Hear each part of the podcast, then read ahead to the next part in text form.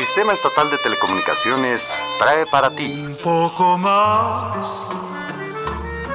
Y a lo mejor nos comprendemos luego. Tarde pero sin sueño. Un poco más. Que tengo aromas de cariño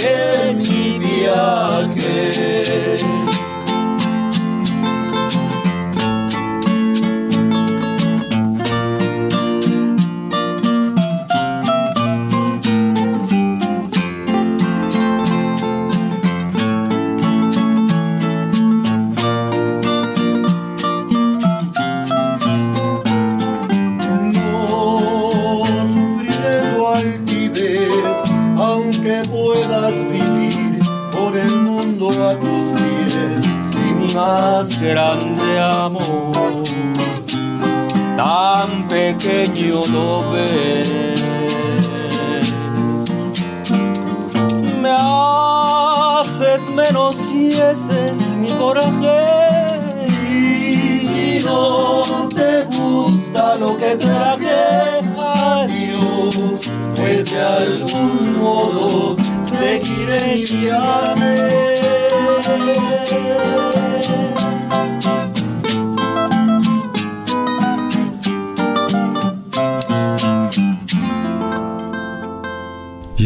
¿Qué onda, Fer? ¿Qué no los trajiste tú? No, yo creo que venían contigo. No, pues yo llegué al estudio, estaban tocando y dije, ah, bueno, pues a lo mejor los trajo Ángel. Pues alguien que nos oyó la semana pasada y que se enteró que íbamos a seguir con Álvaro Carrillo. Dijeron, pues entro. Oye, ¿qué onda? Buenas noches, muchachos. ¿Cómo, están? ¿Cómo les ha ido? Perdón, ¿eh? Pero nos dijeron que pasáramos y que los esperáramos aquí. La pregunta es, ¿quién va a pagar? Somos amantes de la guitarra. Eh, son amantes. Ah, qué bueno.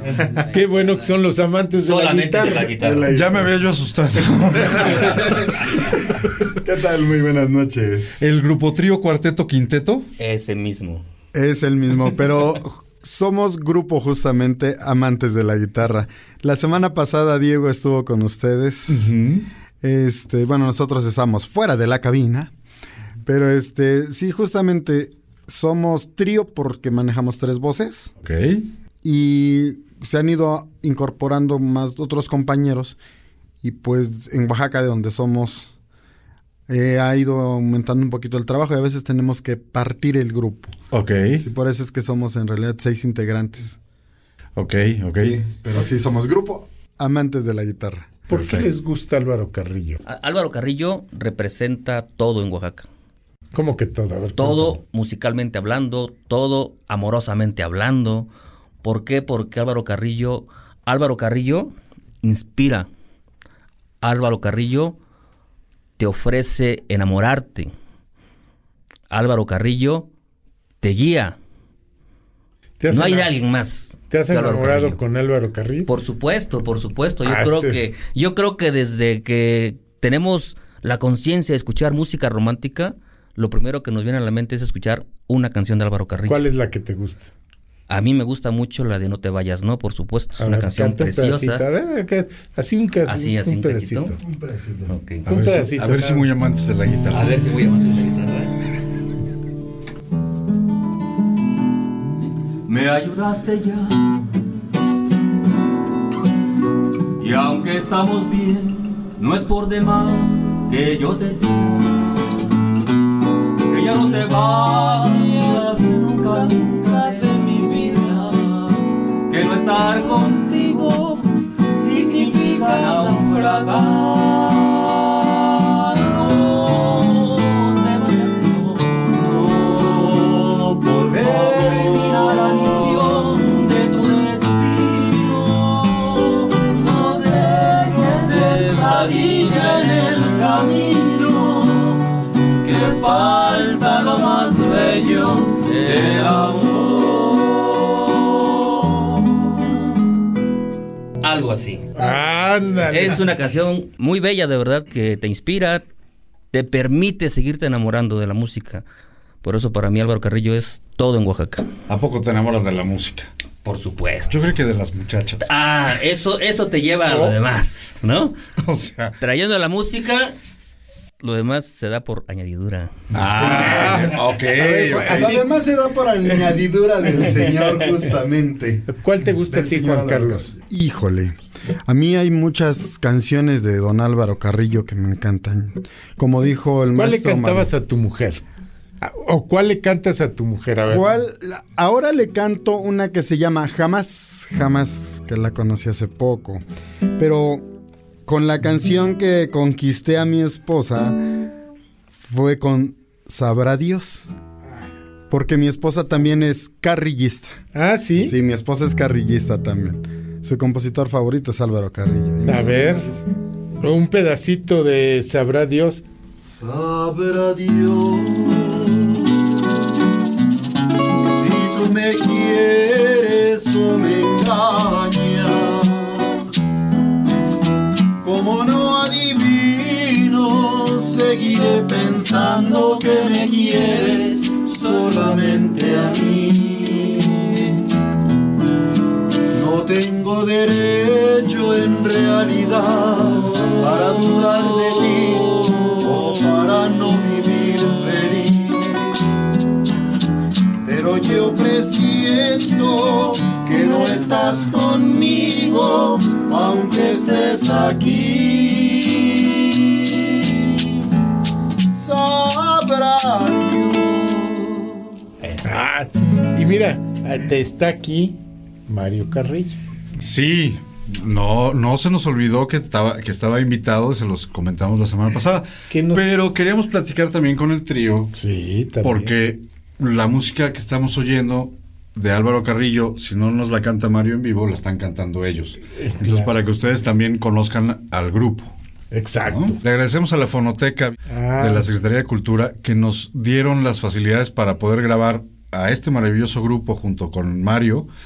En la semana pasada, ahí en sus instalaciones, buenísimas instalaciones, tienen un estudio de grabación bastante bueno. Y les agradecemos muchísimo el, el- el que nos hayan apoyado con ese, con ese ah, espacio para grabar al grupo. Maravillosas instalaciones que vale la pena ir a conocer, ¿eh? Hay cosas muy interesantes sobre, sobre Puebla y sobre la historia en general, y, li- y literatura y música y tal. Nada más te comento que tienen 70 mil archivos sonoros. Y todos disponibles para que los oigamos. Exacto. Entonces, bueno, pues una invitación a nuestros amigos que nos escuchan para visitar la, visi- la- la fonoteca. Y gracias a todo el personal de la fonoteca por habernos recibido tan amablemente. Pero, ¿qué te parece, Fer, si antes de empezar a platicar con Mario, a seguir platicando con Mario, oímos una canción completa? Va. De lo, de lo que grabamos con ellos. ¿Cuál te este, gusta? En el estudio. No te vayas, no, que no, no. No te vayas, no, pero ya este, completa. Completa. En el, y, grabada la en el estudio. y la grabamos en, en el estudio sin sueño.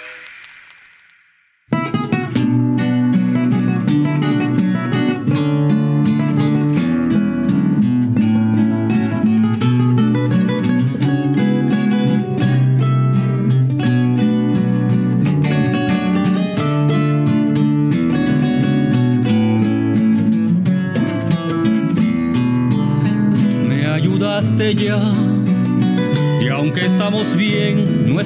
es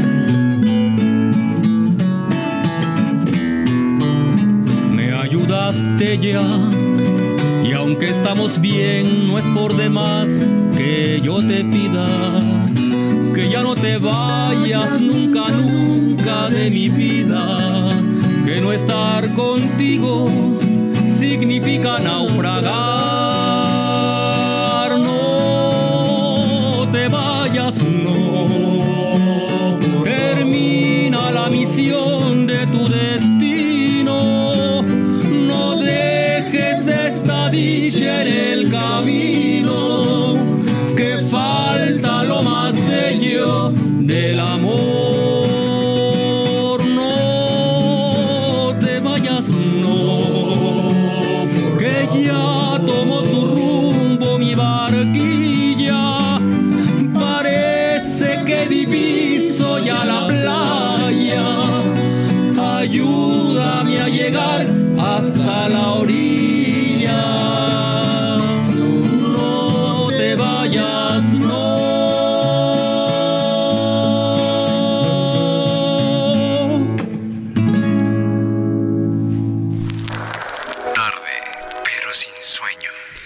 Pues como ya oyeron, ya estamos al aire de nuevo en tarde, pero sin sueño. Nada más que le dimos la bienvenida al grupo, saludamos al grupo, platicamos con ellos, pero no te di la bienvenida, Fer. ¿Cómo estás? No, Buenas pues no, pues ya estabas muy preocupado en sacarlos del estudio. Entonces ya no me, Es ni que me, me, asustan. pelaste. Según yo, el invitado era Mario. No, ni me haces caso. De repente aparece el grupo. y Yo dije, pues, ¿qué pasó? No, les damos las gracias, está padrísimo. Y está aquí con nosotros otra vez Mario.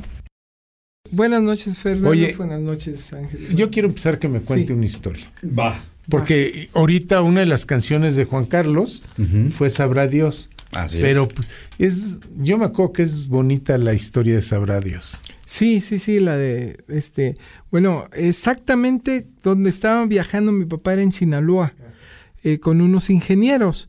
Y resulta que tenía que mandar un telegrama para, un- para su mamá, que para un medio hermano, mandarle un dinero a través de un telegrama. Ya ves que se mandaban giros, Giros, sí, postales. claro. Entonces les pidió que se detuvieran en, corre- en telégrafos y se bajaron dos, mi papá y un compañero. Y entonces dicen, cuentan que de repente una señora de edad avanzada lo atendió a mi papá y le dijo, mi papá, señora, necesito mandar un telegrama. Y ella ofendida le dijo, señorita, por favor. Y mi papá le dijo, bueno, es- sabrá Dios. Entonces se enojó la señorita, se empezó a reír el compañero y pues lo sacaron de ahí, ya no, ya no pudieron. No pudieron mandar el giro. contener. Sabrá Y Dios. entonces eh, mi papá, pues la frase se le quedó y la rumbo, ahí en esos rumbos de Sinaloa fueron componiendo, fue componiendo él, el- terminando la canción de Sabrá Dios. Ok. Es no la sé anécdota. si Juan Carlos sabía la, La anécdota. pero la cantan muy padre. Sí, sí, sí, sí. Pero hablando de anécdotas, y yo creo, yo quiero que, me gustaría que este programa fuera más de anécdotas, acompañadas con la música y a ir jugando. Oye, me gustaría que el programa fuera como siempre es. No, no, no. Pero es que eh, hemos- eh, en, la, en la semana pasada estuvimos platicando de Álvaro Carrillo, pero más como de historias, ¿no? De cosas históricas, de cosas que pasaron, la poesía que, que compuso para calmar los ánimos en, en la Costa Chica, etcétera. Pero hay, hay anécdotas que hemos platicado, en- que platicamos en el programa que hicimos de Álvaro Carrillo, que, que Y oyes y otras tal. que no. Y otras que no conocemos y que no sabíamos, ¿no? Entonces, las que ya habíamos contado, pues que sean el reto de cierto o falso. Como, ¿no?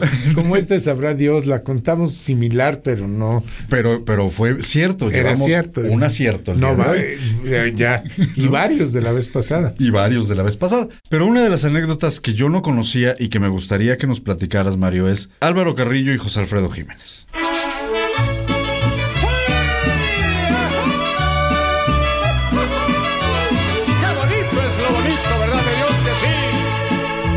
Me estoy destrozando el alma. Yo sé Sí, que bueno, eran muy amigos, se conocían ya con bastante frecuencia, iban, estaban juntos. Este, pero resulta que en una ocasión el ingeniero Neftalí Bautista este, contrató a mi papá y a José Alfredo Jiménez para llevárselos al istmo de Tehuantepec. El ingeniero Neftalí Bautista estaba a cargo de lo que era Ban Rural, se llamaba de otra forma, pero era más o menos lo que es Ban Rural, ¿no?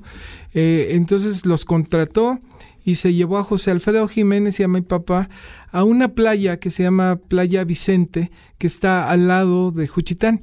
Eh, tiene una característica muy bonita de Playa Vicente, por cierto, si algún día van a verlo por allá, esa playa es viene del mar, del mar este abierto. Entonces, es un mar abierto y de repente entra una bocanada de laguna y se vuelve un mar muerto. Entonces, es muy curioso porque ves el- el- el- la laguna prácticamente del mar, salida del mar, y muy tranquilo, o sea, es un mar muerto, ellos les llaman así. Y unos que serán 200 metros más adelantito, se ve cómo rompe el mar con las olas y está. Entonces, eso le admiraba a José Alfredo Jiménez, ver el mar, la bocanada de laguna de mar y ver el mar, el mar este agitado por ahí y las mesas adentro del mar.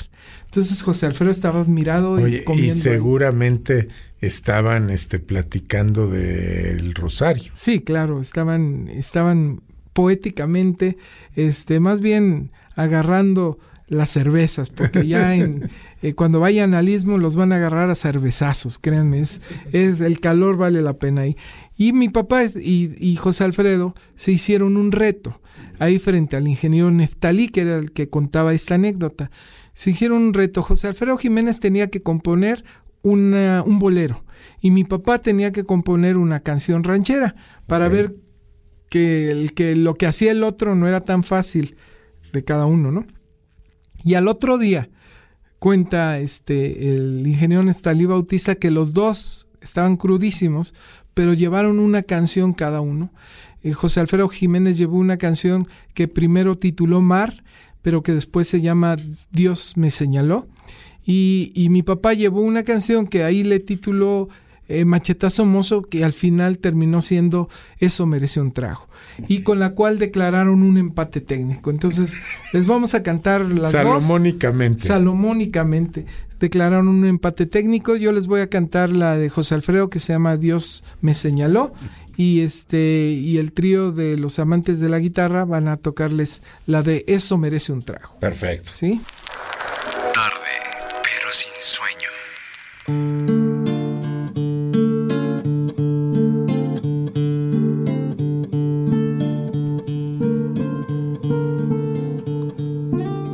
Mare, llegaste hasta la orilla que Dios te señaló. Mare, no puedes abarcar aunque quisieras más que yo. Mare, Llegaste hasta la orilla que Dios te señaló.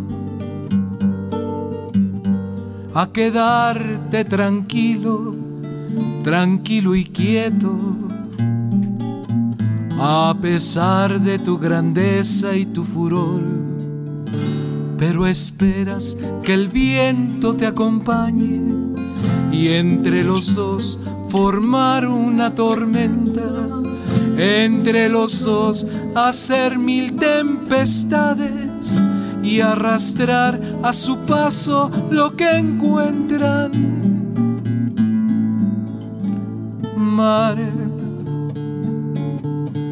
llegaste hasta la orilla que Dios te señaló. Mar,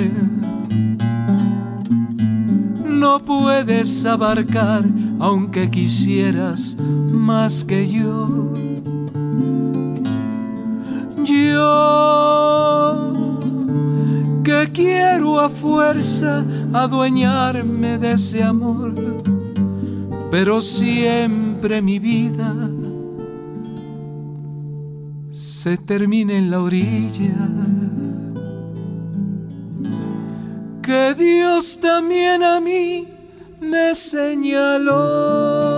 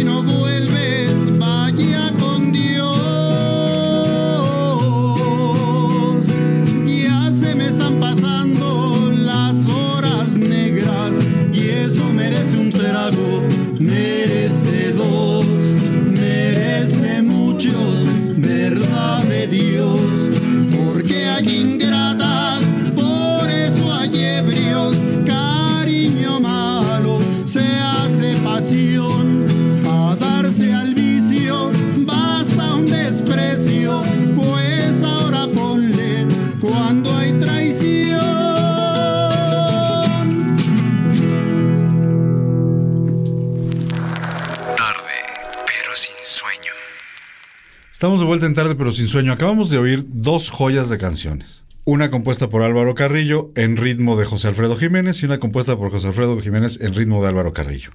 Pero, no sé si ustedes se acuerdan que platicábamos, Fer, que José Alfredo Jiménez no tocaba ni la puerta. Nada. ¿Quién le musicalizó este maravilloso bolero a José Alfredo? Bueno, obvio, la idea melódica es de José Alfredo también, la idea de la melodía con... con la chiflaba. Sí, porque las chiflaba, entonces la melodía sí la tenía siempre. exacto, eh, lo que hizo mi papá es armonizarla, ponerle las armonías para que José Alfredo la pudiera cantar bien, ¿no? Este, se, se puede decir que es una colaboración de, de, simpatías, digámoslo así, porque empáticamente los dos crearon dos joyas, eh, la verdad, muy bonitas. Cuando visiten en verdad el mar de, de, San Playa Vicente, van a ver que por, por eso dice, llegaste hasta la orilla que Dios te señaló, ¿no? A quedarte tranquilo. O sea, eso, eso se entiende ya cuando está uno ahí. Dices, oye, sí, ¿cómo, cómo le hace Dios para dejar tranquilo armar, ¿no? Y eso merecía un trago. ¿no? Y eso mereció un trago. Merece claro. dos. Merece dos. Y yo siempre he dicho que tiene razón mi papá que dice que porque hay ingratas, por eso hay ebrios. Uno no, oye, uno no va a las cantinas así de, me da una porque se me ocurrió, ¿no? ¿Qué otras frases tenía tu papá? Oye, ¿y qué le contestaba Chabela? Nos contaba. Ah, sí, Chabela Eso es Vargas. buenísimo. Porque la canción original dice, porque hay ingratas, por eso hay ebrios. Y, y Chabela dijo, oye, no, Álvaro, porque hay ingratos, también por eso habemos ebrias. Entonces ya mi papá le cambió la segunda este, vez que dice eso, le puso, porque hay ingratos, por eso hay ebrias. ¿no? O sea, también tuvo su, su cual. Tenía muchas frases mi papá. Eh, fíjate que yo siento que las canciones de Álvaro Carrillo tienen esas frases matonas, digo yo, ¿no? O sea, frases matonas de, de este. Contundentes. Si la noche se espera todo el día, pues espera tú también, ¿no? Porque hay ingratas, por eso hay ebrios. Si ya he perdido el derecho de olvidar, imagínate cuando pierdas El el derecho derecho, de olvidar. olvidar es que ya valiste gorro. O sea, ya no puedes olvidar a esa persona y es tu derecho. Y ya lo perdiste.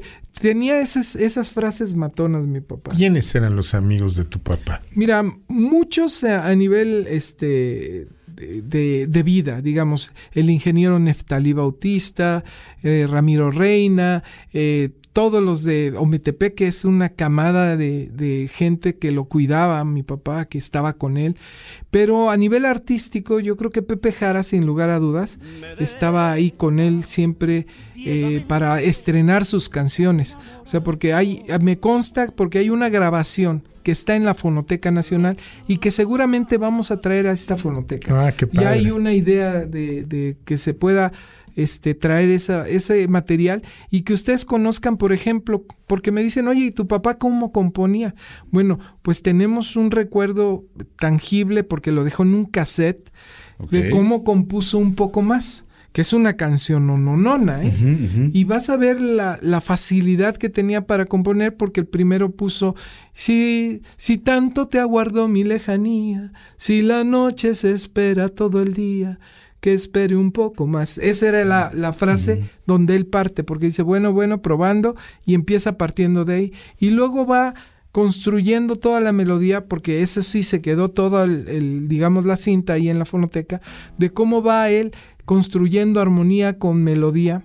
Y termina la canción, te estoy hablando que esa canción la construyó en menos de siete minutos. Ya con armonías, y es una canción que tiene una belleza de armónica y una belleza este, lírica también, ¿no? Ok. Entonces siete minutos se ha de haber tardado en lo que está construida la canción. Y luego se oye que pasen la pausa como eran tac, el claro, sí, tac, sí. ¿no? Y luego vuelve a soltar el tac y está Pepe Jara y le, le dice, espérate, espérate, todavía no, todavía no. Dice, ya, arráncate, le dice mi papá. No, no, espérate, espérate. Y dice, ya, y ya. Y mi papá toca y Pepe Jara está cantando ya por primera vez ese cocimiento, digamos, del horno, saliendo Ajá. del horno un poco más. Entonces, a mí me parece como algo que es precisamente para que la gente lo vea en la fonoteca, porque diga que vea cómo se construía una canción y cómo el intérprete se la tenía que aprender Inmediato. tiro, nada de que dámela y en una semana te la tengo. No, ahí, ahí, O sea, cántala. ya cántala, Ahí te la vámonos. doy la letra, pero cántala. O sea, ¿Y qué te parece si oímos un poco más contigo y con el, y con el grupo Amantes de la Guitarra? claro que sí, vamos. Tarde, pero sin sueño.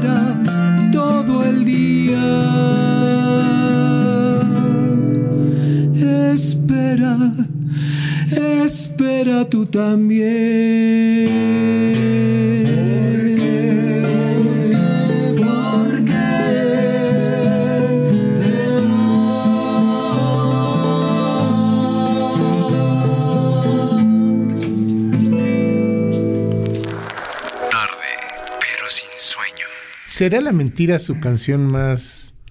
A nivel eh, traducción, sí. O sea, porque la grabó hace poquito la Sinfónica de Londres y, y pues para mí Frank Sinatra y Duke Ellington, ¿no? Pero Oye, nadie, nada más, ¿eh? nada más es Nada más. Sí, decir lo dijo así como. Sí, ¿verdad? I do remember when the sunlight had a special kind of brightness, and the laughter held a lover's kind of lightness. No, y Duke Ellington, mira, yo que vivía en Estados Unidos, los americanos, cuando yo les decía, mi papá grabó Yellow Day, este el Yellow Days de Frank Sinatra y Duke Ellington. Ellos no dicen Frank Sinatra, no dicen Duke Ellington. O sea, se les hace Sí. como que Duke Ellington, ¿cómo? O sea, Sí. ¿cómo Duke Ellington? Y con la Big Band, porque además escuchar la Big Band de Duke Ellington es una joya, ¿no? Este, por ahí también la pueden encontrar. Yo creo que Sí. valdría la pena que de repente por ahí la pongan y vean qué, qué grabación tan extraordinaria. Y yo creo que, este, sin lugar a dudas, a nivel sentimental, es las que, las dos que más nos dejan son Se te olvida y, y este, y Sabor a mí. Pero es cierta la, la anécdota de, de, de ¿De la cuál? mentira que no se llama la mentira, sino se llama O sea, Se te Ah, olvida. sí, pero tiene anécdota. Y es Tiene- cierta porque la platicamos el, el otro día. ¿Cuál, eh, cuál, cuál, Fer, cuál? Que, que la estaba cantando Pepe Jara porque se le Ah, acabó el sí. repertorio. Y, Pero yo pensé que como, sí, o sea, es que digamos que es una anécdota entrelazada, porque está la anécdota de cómo se creó y está la anécdota de Pepe Jara de cómo la puso. Eso es, mira, eh, lo que estamos hablando se liga precisamente a lo que estamos diciendo.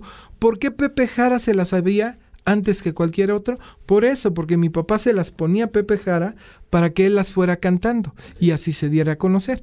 Entonces, por eso Pepe Jara tuvo la mentira de primera mano y luego se la va- va- pasó a lo que ustedes dicen, es decir, que la lleva a este a donde estaban el maestro eh, Ernesto Alonso y, y también este el que estaba casado con Rosita Arenas. Abel Salazar. Abel Salazar. El caso es que estuvo mi papá ahí en esa en esa este digo Pepe Jara ahí y cuando escucha la canción el, el productor que, eh, que era Ernesto Alonso dice, oye, quiero esa canción, Pepe, ¿cómo se llama? Y le dijo Pepe Jara, pues la mentira, para que quedara con la telenovela, ¿no? Y entonces dice, pero es tuya. Le dijo, no, pero es de Álvaro Carrillo. pero necesitamos grabarla ya porque empieza ya la telenovela. Ajá. Y entonces este dice Pepe, pues la grabamos. El problema es que Pepe no se acordaba de una frase que decía, dice Pepe, este, y al dejarme casi, casi se te olvida. Y la canción original dice, y al soñar otros amores se te olvida.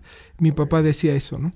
Cuando mi papá regresa de un viaje y oye en la telenovela su canción, se te olvida, con la, can- con la letra mal, pues le habla a Pepe Jara y dice, oye, qué bonito compositor eres, está buenísima tu canción. ¿no? Y ya le explicó, sí saben los productores que es tu canción. El problema es que teníamos que decidir y pues ya la grabamos así. Abel Salazar era el que puso el dinero para esa telenovela. Y dice Pepe Jara que estaba enamorado él de, de su esposa, de Rosita Arenas, y por eso había ido gratis a cantarles ahí. Y fue una casualidad, ¿no? De que Pepe Jara cantara esa canción porque se le acababa, se le había acabado el repertorio y pues cantó esa. Y se voltea Ernesto Alonso y dijo, quiero esa canción, ¿cómo se llama? La mentira. Dice, ah, pues así se llama mi, Mi novela. telenovela. Pues quedó Sí. así, ¿no? Ok. Pero bueno, la canción, ¿cómo nace? Nace en Veracruz, en, en un este, en, bajo un higo. La acaba de contar el ingeniero Equigua, que, era amigo de mi papá, la contó hace poquito, el año pasado, en el, en el centenario del natalicio de mi papá. Y él dice que estaban bajo, un, bajo un higo en 1963, bajo un higo en Veracruz, y habían comenzado un jueves, y estaba mi papá amenizándoles a todos los ingenieros agrónomos, y quien lo había contratado era el ingeniero Neftali Bautista. Entonces estaban, estuvieron jueves, dice viernes, sábado y domingo. Llega el domingo y les dice el ingeniero Neftali Bautista a todos, compañeros, ya estuvo bueno de juerga, es momento de trabajar. Y entonces dice que mi papá levantó la mano y dice, "Oh, oh, discúlpale, discúlpame, Nefta, compadre, dice, pero yo sí estoy trabajando. Llevo cuatro días. Dice, pero yo sí. Bueno, bueno, tú sí. Dice, no, yo estoy trabajando porque en lo que hemos estado aquí, este, compuse una canción que se llama Se te olvida. Y dice, pues enséñanosla. Y que se arranca mi papá con Se te olvida, dice, y dice el ingeniero este, Kigua, y que se arranca tu papá y que nos quedamos otros cuatro días por culpa de esa canción. Pues que no nos, ojalá nos pase eso.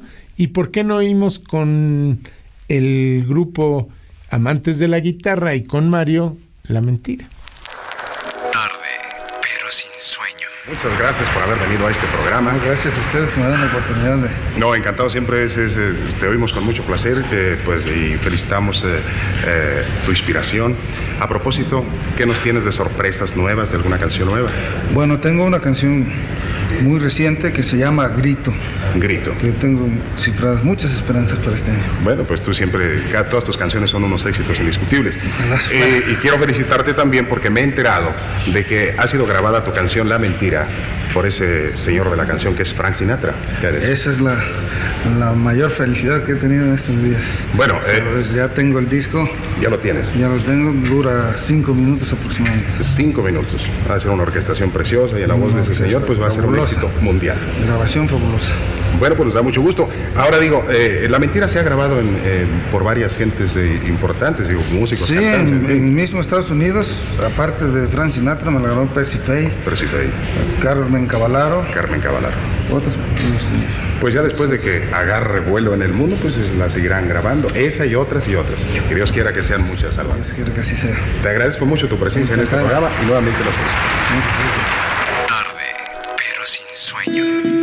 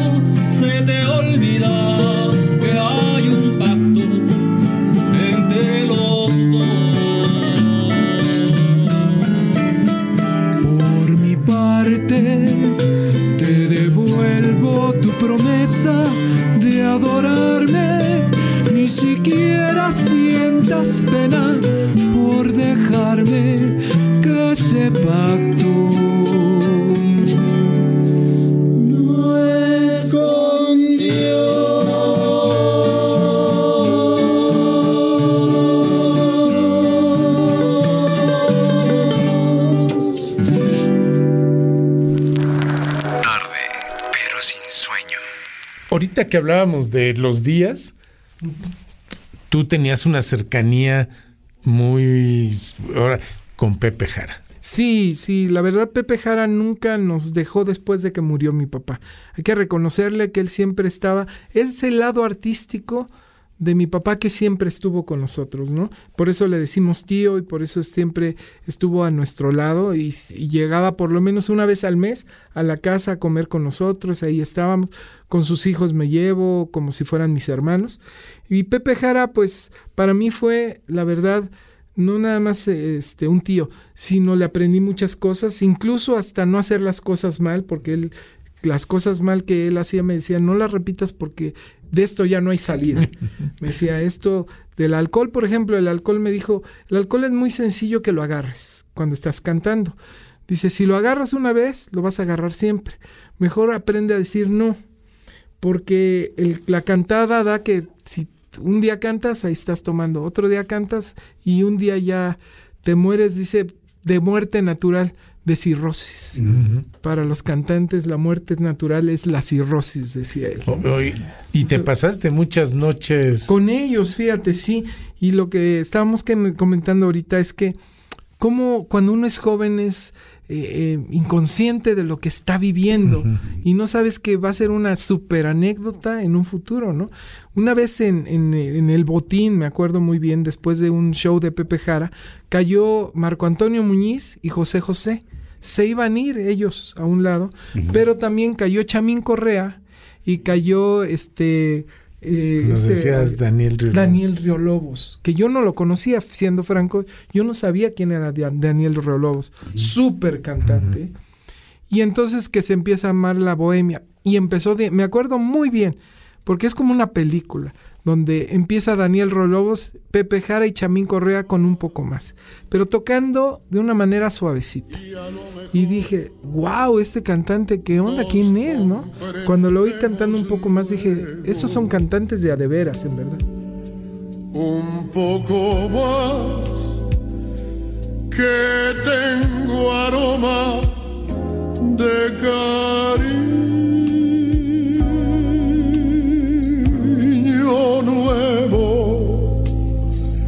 Volvamos al camino del amor. No importa lo que tenga que olvidar.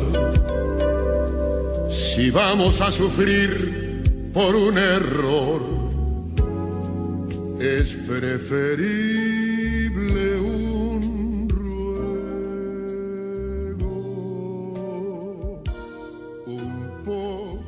Y luego José José, y luego Marco Antonio, y luego Pepe Jar. Te estoy hablando que eran no sé si era la una de la mañana cuando ya había terminado esto, y ellos ya en la sobremesa, y los meseros sirviéndoles, porque ni se querían ir los meseros. Sí, claro. Tomándose fotos, fueron a comprar de esas camaritas, ¿te acuerdas? Desechables, De- sí, desechables. Fueron a comprar una camarita desechable y todos tomándose fotos con ellos. Y yo odiándolos porque yo ya me quería ir. Porque yo me le estaba manejando a Pepe Jara y yo decía, bueno, ¿a qué hora se acaba? Me acuerdo que eran las 7 de la mañana, o sea, abrieron la puerta y se vio el re- como, como El cuando eres. Dráculo. Y dices, ¿qué onda? Ya hay luz afuera. Y estos seguían. Y todo lo que oí, cómo cantaban, cómo improvisaban, dobles, sencillos, o sea, todo, tres voces, todo hacían. Y yo ahí queriendo que terminara esto. Ahora digo, pff, o sea, ¿cuánto valdría ese show? No. Y yo ahí, ¿no? O sea, ahí cara a cara con ellos. Sí, claro. Que esa bendición yo, yo se lo agradezco a Pepe Jara. Este, y verlos cómo convivían, ver la calidad de maestros, porque además eran unos maestros en su, y no presumidos, sino este, contaban muchas anécdotas. Me acuerdo de una que contaron. A ver. Buenísima. Me la contaron a mí.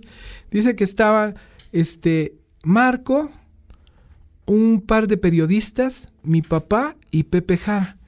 Había lugares de trasnoches donde tocabas y nada más les abrían si eras conocido. Eh, no me acuerdo, tiene un nombre, ¿eh? tiene un nombre esos estilos arrabaleros que, que, circundó mucho en el México prohibido. Ajá. Es decir, ya estaba todo cerrado, pero... Menos. Menos esos lugares, donde había de todo. Las ventanitas. No sé. No, ¿cuál ventanitas? Eran Los lugares. bares donde haz de cuenta de No, sí, Ah, sí, sí, pero Ahora sí que me mandó yo. si sí, tú, exacto, me mandó yo y te metieron. ¿No? Y entonces que Sí. se metían ahí mi papá y los after. Y entonces como había mucha gente y ellos querían convivir, le- les dijo, oye, ¿no nos das un cuarto donde sea? Y el dueño les dijo, pues tengo ese cuarto, métanse ahí, ¿no? Se metieron ahí y ahí estaban conviviendo, pusieron sus copas en una mesita, decían ellos. Dice, ahí estábamos conviviendo, según nosotros, en una mesita.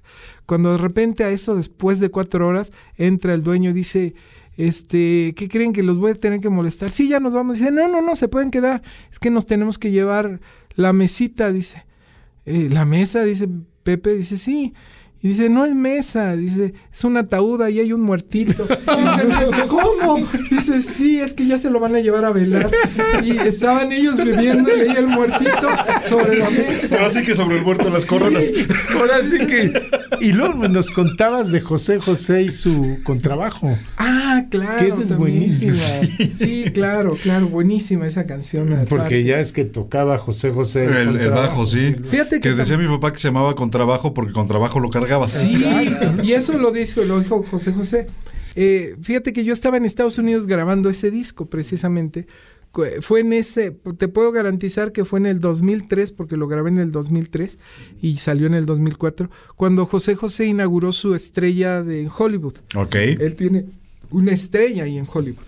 Y estaba yo ahí cuando es- él se enteró que había un hijo de Álvaro Carrillo, porque él conoce más a mi hermano por la película. Y dijo, oye, pues está el hermano de Álvaro. Ah, pues que me acompañe en la inauguración de la estrella. Y yo, pues, la verdad, dije, wow, José José, ¿no? Ya lo conocía, pero era eh, Eras el- Mario, sí. no el Eh, eh, Álvaro. eras- no Álvaro eras el chofer de- de Luego te Pepe. cuento otra cosa de eso, ¿no? Para eso, porque también hay una anécdota muy buena de eso. Pero el caso es que estuve con José José ahí, bien, me llevaba a todos lados junto con su hija, porque además estaba su hija y estábamos, yo estaba como su hijo, a donde él se subía me decía, vente Mario, y me llevaba, ¿no? Y ¿sabes qué vi de José José? Que él estaba en una mesa comiendo, la gente no lo dejaba comer. Foto, el señor con una sonrisa se paraba y foto a todos. O sea, y autógrafo a todos. Nunca hizo una mala cara, ¿eh? ¿Sabes dónde lo ves? En su última foto que el doctor se acerca con él y él sonríe. O sea, ese es José José, no el que hablan de que borracho, que no, no, hay que acordarnos de José José como una persona humilde y sencilla como fue. Y él me contó ahí, me dice, ¿sabes que yo conocí a tu papá? ¿No? Le dije, sí, yo pensando que, dice, te voy a contar una anécdota buenísima. Dice, no se le he contado a muchos. Dice, pero, pero a mí me encantó. Dice, yo cuando conocí a tu papá, ya era un bohemio él y era grandioso Álvaro Carrillo. cuando yo lo conocí ya era Álvaro Carrillo. Dice, yo una vez estaba yo de chavito y, y ellos organizando a cantarle a un músico que tenía una novia que había cambiado de barrio, ellos vivían en un barrio pobre y, y ella se había cambiado a Polanco. Ok. Entonces tu papá le hizo una canción al músico para llevársela de serenata. Y entonces todos nos teníamos que aprender algo, yo en mi, mi línea de bajo, y me dijeron, oye, pero tú eres el que mejor canta aquí, cántala tú. De hecho, por eso José José se sabía barrio pobre. Entonces me la aprendí, me aprendí y ahí voy con mi contrabajo. Y vamos, todos nos ponemos, todos estábamos listos y empezamos a cantar y que sale el papá con pistola y a tirarnos balazos. dice. Pues salimos todos disparados, pero yo con mi contrabajo, pues no podía ni correr. Con trabajo corría. Y le decía, no, espérese, espérese, le decía, dice José José. Yo le decía al que estaba disparando, no, espérese, espérese, ya me voy, ya me voy. Corriendo con mi contrabajo. Dice, y pues estos ya estaban tres cuadras por allá. Y cuando llegué con la lengua de fuera, le dije al tipo, olvídate de esa novia, dice. Y él dijo, ya me olvidé. ¿Por qué no cantas un Bar- pedacito de Barrio Sí. Pobre? Barrio Pobre es genial esa canción. ya se me olvidó. Dos cuadras ya se me si la olvidó. quieren ver la gente, está en YouTube con él, con José José. Hay dos grabaciones, una cantándole a Raúl Velasco y otra él, esa misma grabación de Barrio Pobre en el patio. Ah, o sea que ese era, por eso la cantaba, porque le- la había, la había visto nacer esa Ok. canción. La había sufrido. Exacto. pero sin sueño. Todos me miran y acaso me creen infeliz. Ya me imagino lo que piensan desde que tú no estás aquí.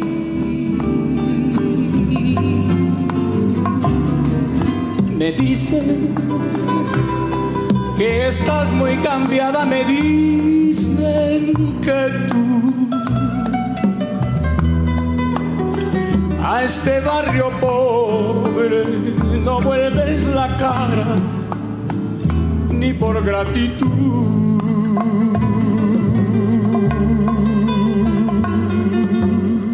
Todo me miran y acaso me creen infeliz. Pero yo sé que tú eres buena y que has de regresar a mí.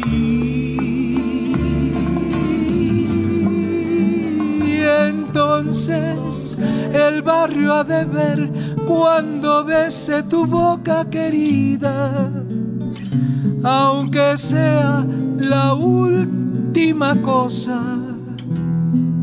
que yo haga en la vida.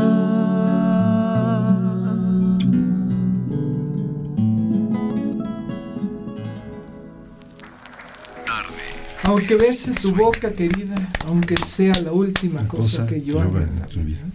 Pero ni el beso y en dejó- eso y en eso salió el papá No, y pegó de plomazos. Oye, nos está acompañando también Diego Cruz Martínez. Sí, Diego con su guitarra muy bien. Él no, Oye, no eh, trae nada planeado más que su, su talento. Diego también es contrabajista.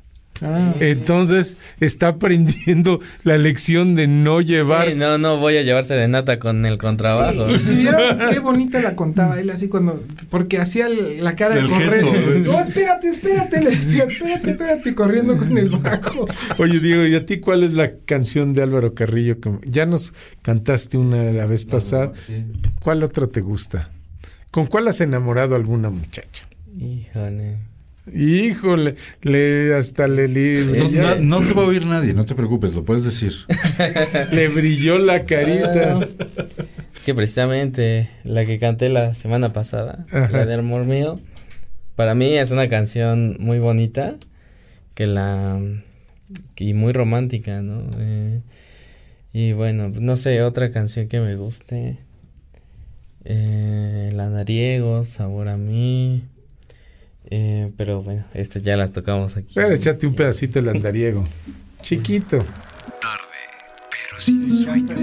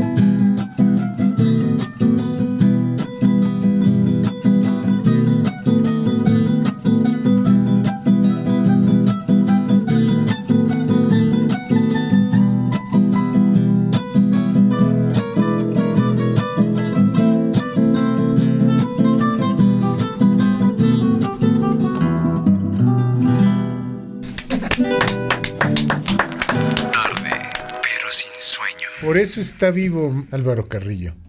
Sí, La claro, claro. Tú oyes esto y es una interpretación totalmente moderna. No sé si han escuchado a un par de chiquillos que son franceses, que son es- este ay, como Isaac y, y Nora. ¿No los han visto? Isaac y Nora son como una, un boom que hay en el internet y ellos ya grabaron este, una canción de mi papá. Pero te hablo de un boom grandioso de ellos. ¿eh? Ellos tienen de 30 millones de escuchas. O sea, son, son ahorita como la bomba eh, porque es una niña chiquita que canta muy bonito. No los escuché, pero sí, sí vi. Isaac y Nora se llaman. Una y ellos cantan la de eso. Ellos cantan la de eso, o sea, y ya me se me comunicaron conmigo. O sea, Álvaro Carrillo tiene vida. Eso es un, eso es un hecho. Y oírlos a ellos, ver cómo, cómo, cómo les nace seguir interpretando, me gusta mucho, ¿no? Está padrísimo. Y además, te digo, tú lo oyes y sabes que es Álvaro Carrillo, pero Y además, es, déjenme decirle a la gente que, que aquí no hay nada planeado. Él ni siquiera sabía que iba a tocar así. que- o sea, se le pidió y lo hizo. Sí. Y eso es, es aventado, ¿no? Sí, Yo a su edad supuesto. me hubieran dicho, hazlo y me escondo, huyo. no, sí le agradecemos aquí a Diego que, Gracias, gracias. que nuestras locuras la siga. Sí, claro. Mario, en la semana pasada escuchábamos una canción ranchera. Estamos acostumbrados a Álvaro Carrillo, chilenas, boleros, tal. pero la verdad es que rancheras de Álvaro Carrillo son muy pocas las que se conocen o las que se grabaron, no lo sé. ¿Qué pasa con tu papá en, en términos de los géneros? Fíjate que dominaba a todos. Yo creo que este, mm, no sé, seguramente iría ya a otro tipo de dominios. Mi papá, la última canción que deja, y esa sí es última, no canción, última composición, es un, este, una sinfonía que se llama Noches de París, bas- basado en un cuento de Charles Dickens. Así le pone a él, basado en el cuento de Charles Dickens. Es decir, mi papá seguramente buscaba ya hacer algo más allá. Ya tiene un vals que se llama Lulú, muy bien este, dirigido. Digamos que él ya pensaba en ir algo más allá. Pero dominaba foxtrots, cha-cha-chas, este, aparte de rancheras, canciones eh, norteñas. Por ejemplo, él, él su primera canción que le graba eh, eh, Carlos Madrigal fue una canción norteña que se llama El Cometa. Entonces, eh, de Álvaro Carrillo hay muchísimo material que aún no se conoce, ¿no? y que parecería inédito, pero en sí sí se grabó, nada más que funcionó una vez, ¿no? Funcionó para una sola ocasión. Entonces yo creo que hay para mucho de Álvaro Carrillo. Valdría la pena hacer un- un- una este, sesión de Álvaro Carrillo ranchero, porque sí hay material. Tranquilamente habrá unas 20 canciones rancheras y, y guapangos, y, o sea, sí hay material para hacer un Álvaro Carrillo ranchero, digámoslo así. Ya oímos una la semana pasada. ¿Podemos oír otra? El Sí, cometa. el cometa puede ser, con la que empezó a grabar. Ok. Es una canción ranchera, a ver si la agarras por ahí. Este, no tiene, digamos que yo no le pongo ninguna introducción porque ahí va, ¿no? Este, esta es la primera canción grabada de Álvaro Carrillo, 1952. Por Carrillo. La primera canción ranchera. La primera, No, no, canción la primera de todas. A partir de ahí, Sí. Álvaro. Carrillo se considera compositor porque le graban. Carlos Madrigal eh, un disco doble que tenía. Doble eran grandotes. Sí. No sé de cuántas revoluciones, pero eran 78. grandotes. Son muy grandes y muy gruesos. Ahí lo tenemos. Tiene de un lado, de una cara dice El Cometa y la otra cara dice Canciones Mexicanas. Esas son las dos. Canciones rancheras las dos. Más bien, esta es norteña y la otra es ranchera. Y son las primeras que le graban. Ok. Dice la magia secreta que tú me vas a querer cuando aparezca un cometa allá en el oriente y al amanecer. Y desde la noche aquella que me dijeron así, soy peregrino de estrellas, viajero del tiempo buscándote a ti. Tengo los ojos rendidos de tanto que miro los astros nacer. Y mientras llega el cometa, yo soy un poeta del amanecer.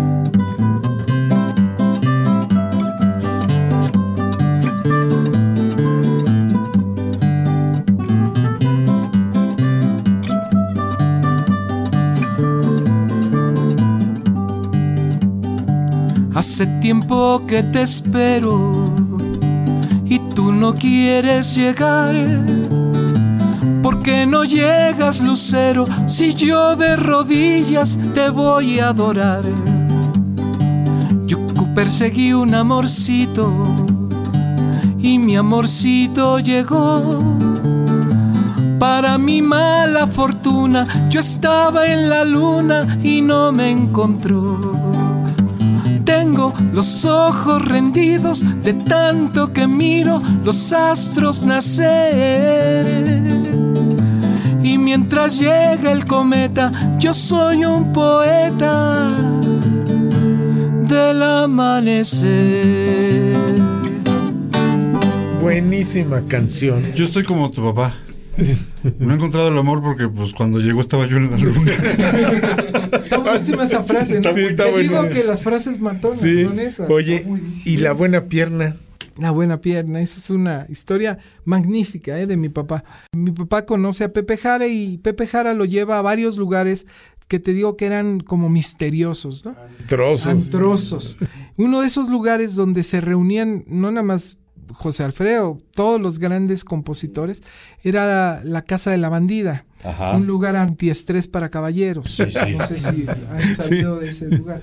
Bueno, pues, Famosísima la bandida. la bandida, pues mi papá estaba enamorado de una mujer que al parecer se llamaba Elena. No, re- no recuerdan bien el nombre de ella, pero le decían buena pierna, porque hacía buenas tortas de pierna. para que se entienda, ¿no? Ella está, te decían que tenía una carita hermosa y mi papá estaba enamorado de ella. Entonces un día se juntaron José Alfredo Jiménez y varios, digo, este, Marco Antonio Muñiz, perdón, y Pepe Jara y otros, y le juntaron un- a mi papá un antiestrés con buena pierna. Entonces buena pierna llegó con él y le dijo, este, oye Alvarito, tus amigos me pagaron para que esté contigo. Para que te haga una torta de pierna. falta Una torta de pierna y de aguacate. y entonces le dijo, mi papá, ¿sabes qué? Ellos no entienden el verdadero amor que te tengo. O sea, yo sí realmente estoy enamorado de ti, pero no nada más de eso. Entonces quédate con el dinero y yo hablo con ellos. Y ya pasó el tiempo. En otra ocasión llegó un político muy importante a- ahí a casa de, de- de la bandida y estaba con buena pierna y le prometía que le iba a sacar de ahí, que ella se merecía un castillo y no estar en eso y que una casa blanca, ya se acostumbraba Ya a poner acostumbraba, casas blancas en esa época. Y entonces pasaron un cuarto, porque había cuartos ahí en la casa de la bandida, y el hombre que no, no, se, no le funcionó nada, y pues le echó la culpa a Buena Pierna y la sacó a golpes, ¿no? Y pues estuvo muy triste Buena Pierna porque se sentía muy mal, de que el- no nada más de que la habían golpeado, sino de lo que había pasado. Y el caso es que Pepe Jara le dijo a mi papá, oye, ¿por qué no le haces a una canción a Buena Pierna para que se alegre, para que, como sabe que tú eres su enamorado, pues le va a caer bien una canción? Y mi papá le hizo la canción de Como un lunar, ¿no? Por eso eh, habla de mucho más que todos tus errores, vale uno solo de tus cabellos. Este, no sé si la quieran oír Sí, primero claro. y luego les cuento todo lo que sigue después. ¿Qué te parece si oímos como un lunar con el, con el grupo Amantes de la Guitarra y, y tú? Este, y luego nos sigues platicando el resto de la anécdota. Claro. Tarde, pero sin sueño.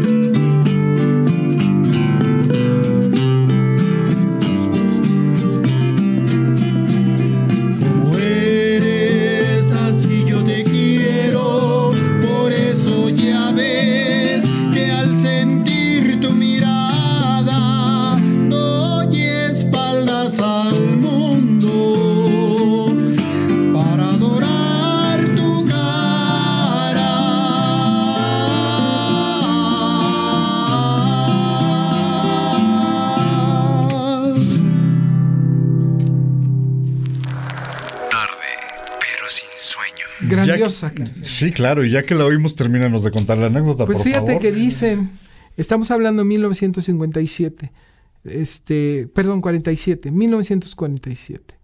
Eh, eh, se enamora eh, Buena Pierna de mi papá con esa canción.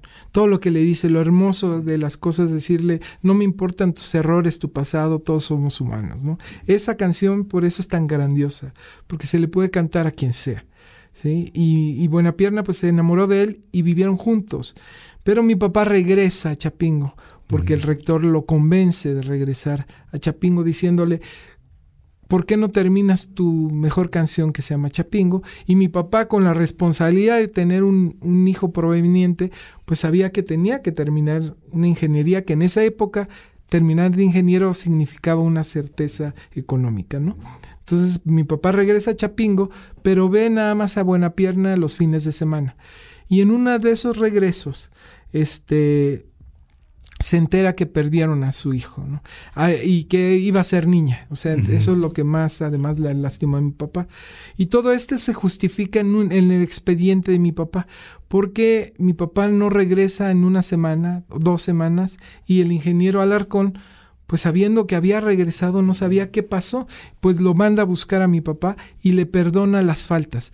Están borradas. O sea, con pluma las borra el rector y las firma. Entonces pasó en, en tales fechas eso, esa desgracia de mi papá. Pero mi papá estaba dolidísimo en México, llorando la pérdida de, de, este, de la niña y de Buena Pierna, porque además Buena Pierna no aguantó ya el- esa pérdida y prefirió irse. Irse de, de ahí y volver a hacer su vida, ¿no? Y entonces mi papá dicen que estaba llorando destrozado y que con los ingenieros que fueron por él lo encontraron con una canción que él decía era el perdón para su hija porque no estuvo ahí cuando debió haber estado, ¿no?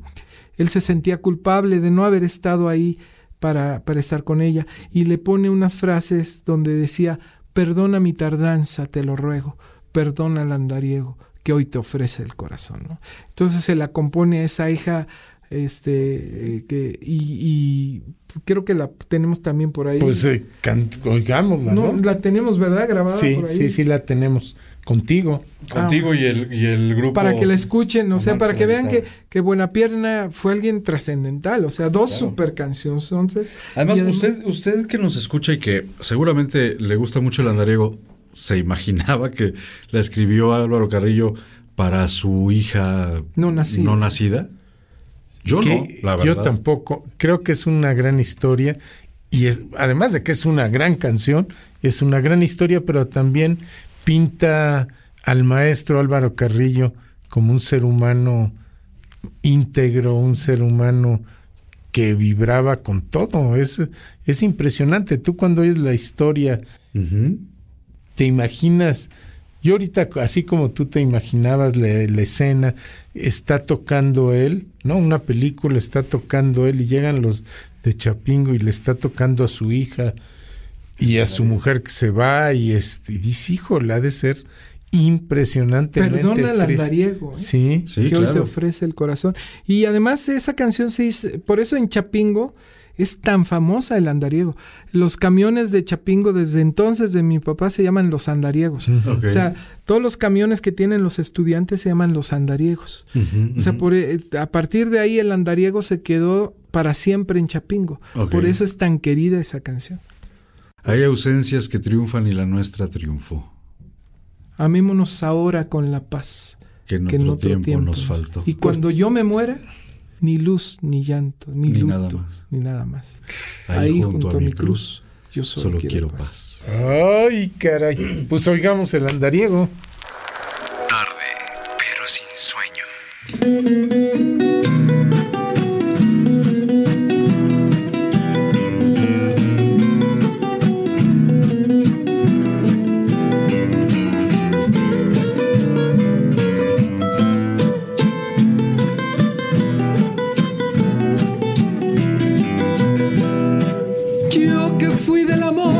Ave de paso. Yo que fui mariposa de mil flores. Hoy siento la nostalgia de tus brazos, de aquellos tus ojazos, de aquellos tus amores.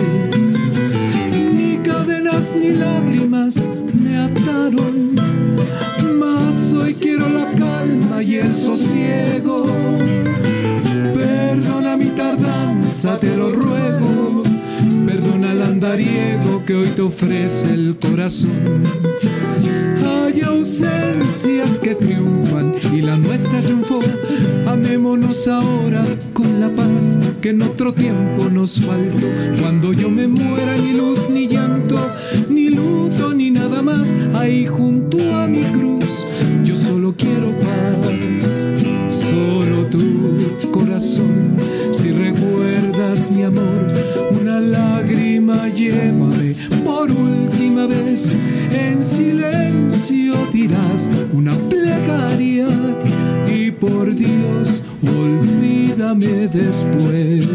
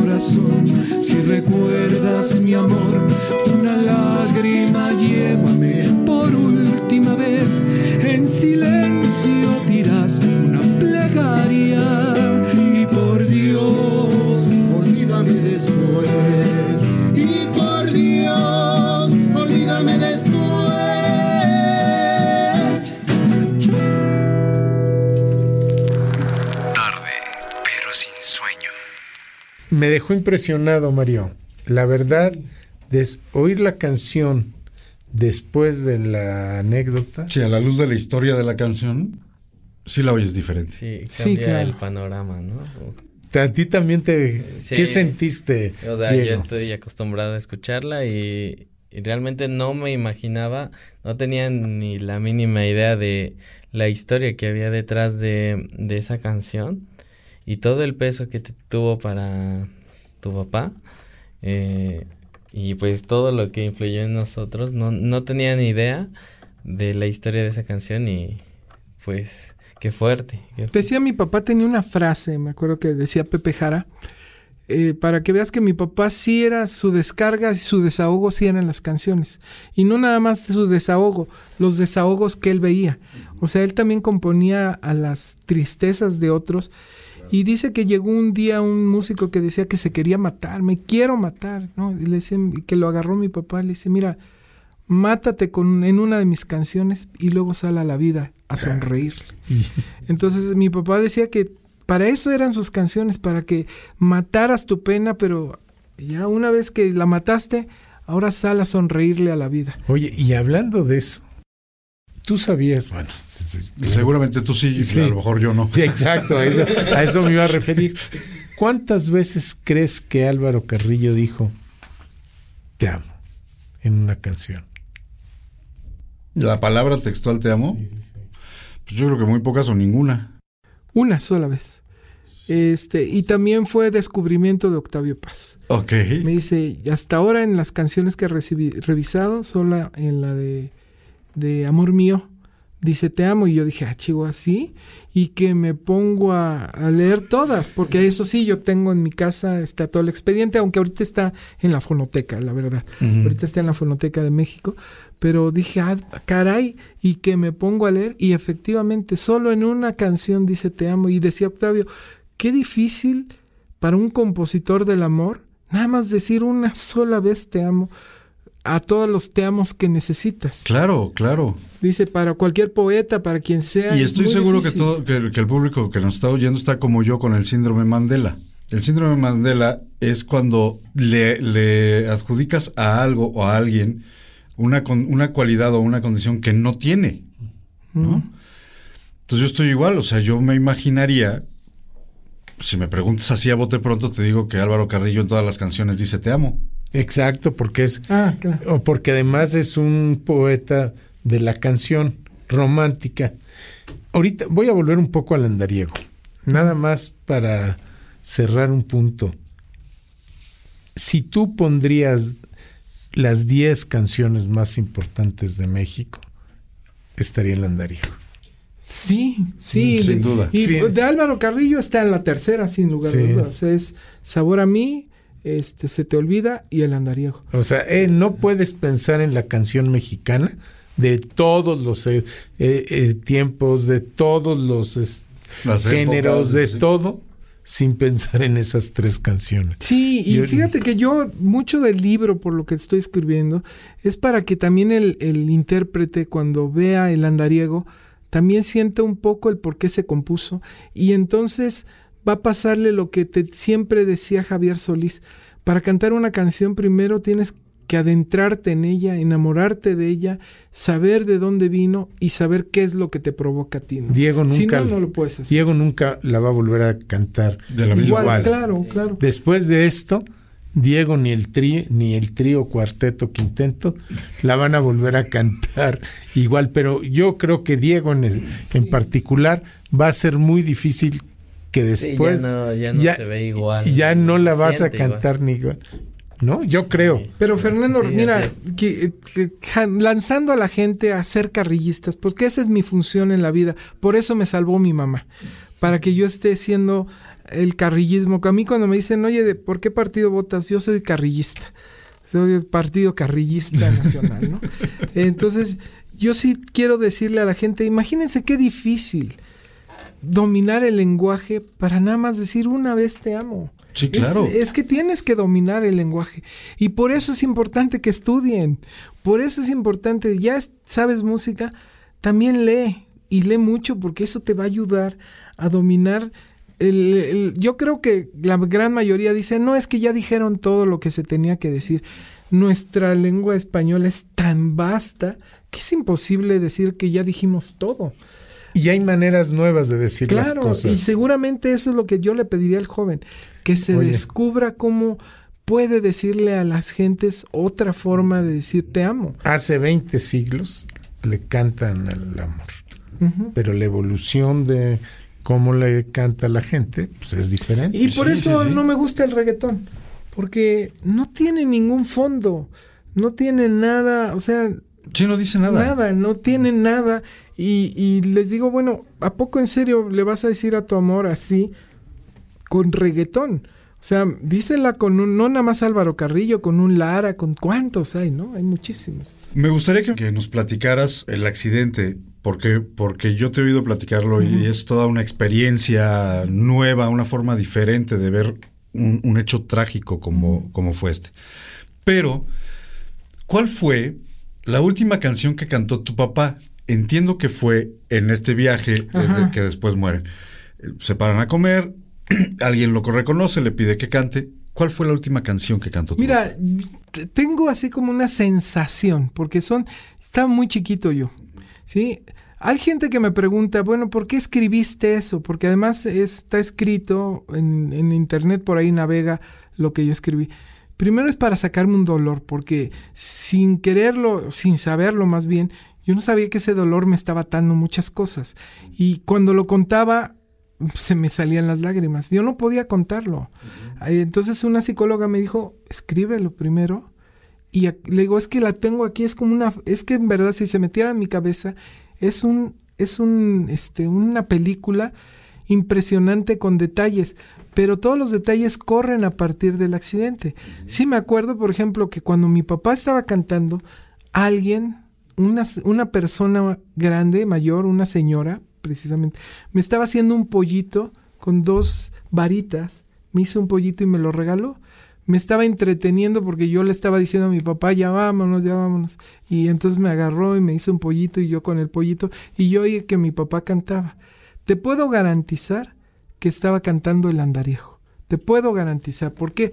Porque esa canción lo, lo mantuvo eh, a él como intérprete, porque además lo tocaba de una forma muy, muy particular. Era muy buen requintista, mi papá, muy, muy buen requintista. Y sí te puedo garantizar que entre todo ese racimo de canciones que cantó ahí, estaba el andariego. No sé a qué hora, pero sí te puedo garantizar que fue probablemente para despedirse, porque además decía Pepe Jara que él se despedía siempre de todos los conciertos con el andariego, porque Álvaro Carrillo así lo hacía. O sea, se despedía con el andariego. Entonces Pepe agarró esa costumbre de despedirse siempre. Él agarraba y ponía. Ta, ta, ta, ta, ta, ta, y se despedía. Entonces probablemente sería esa. Y les, sí les quiero decir a la gente porque me dicen, oye, pero ¿por qué cuentas el accidente? No es que lo haya contado, salió de casualidad de que yo tenía que sacar mi pena, mi dolor, por muchas cosas que me, que me mitigaban, que yo era muy tímido y que ese dolor tenía que sacarlo.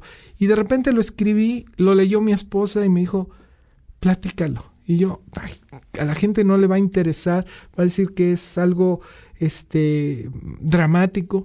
Me dice, no, porque como lo estás platicando, déjalo, la gente se va, le va a gustar. Y sí, lo, lo puse y la verdad me di cuenta que los carrillistas sí querían saber por cómo había fallecido Álvaro Carrillo, cómo habían sido sus últimas horas. Eso es lo que realmente había que platicar. Y si me lo permiten, pues, platicarlo hasta donde pueda, porque sí, todavía se me quiebra la voz, no crean. detalles, hay muchos detalles que son muy duros o fueron muy duros, ¿no? Pero sí te puedo decir que mi papá este, ya estaba en, la- en el éxito. O sea, mi papá ya era, el, iba a despegar justo porque le acababa de grabar Frank Sinatra, Duke Ellington y muchas grandes canciones. Álvaro Carrillo ya no era, lo acababan de soltar para poder presentarse en el cine, ya tenía su guion para la película para presentarse. Es decir, ya iba a ser Álvaro Carrillo. Y además estaban haciendo las paces como pareja mis papás. Por eso fuimos en familia, primero fuimos a Acapulco y de Acapulco fuimos a Chilpancingo y no viajaban mis dos hermanas que eran de un año, eh, una y otra de dos años y medio, porque estaban muy chiquitas para un viaje así de largo.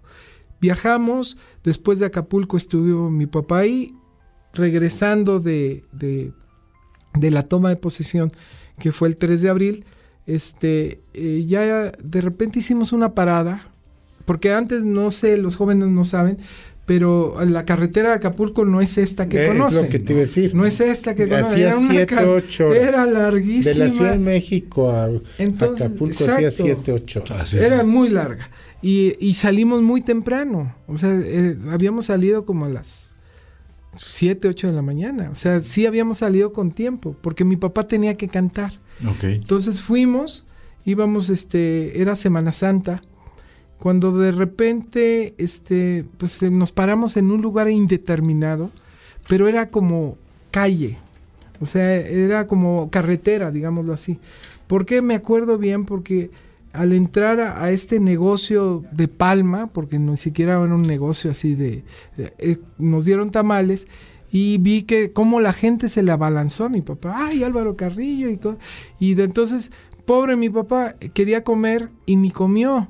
O sea, se- sacó la guitarra de atrás del, del- De la cajuela de del la coche. cajuela y se puso sentado ahí en la banqueta a cantarle a la gente mientras nosotros comíamos. Entonces ahí se tardó un montón.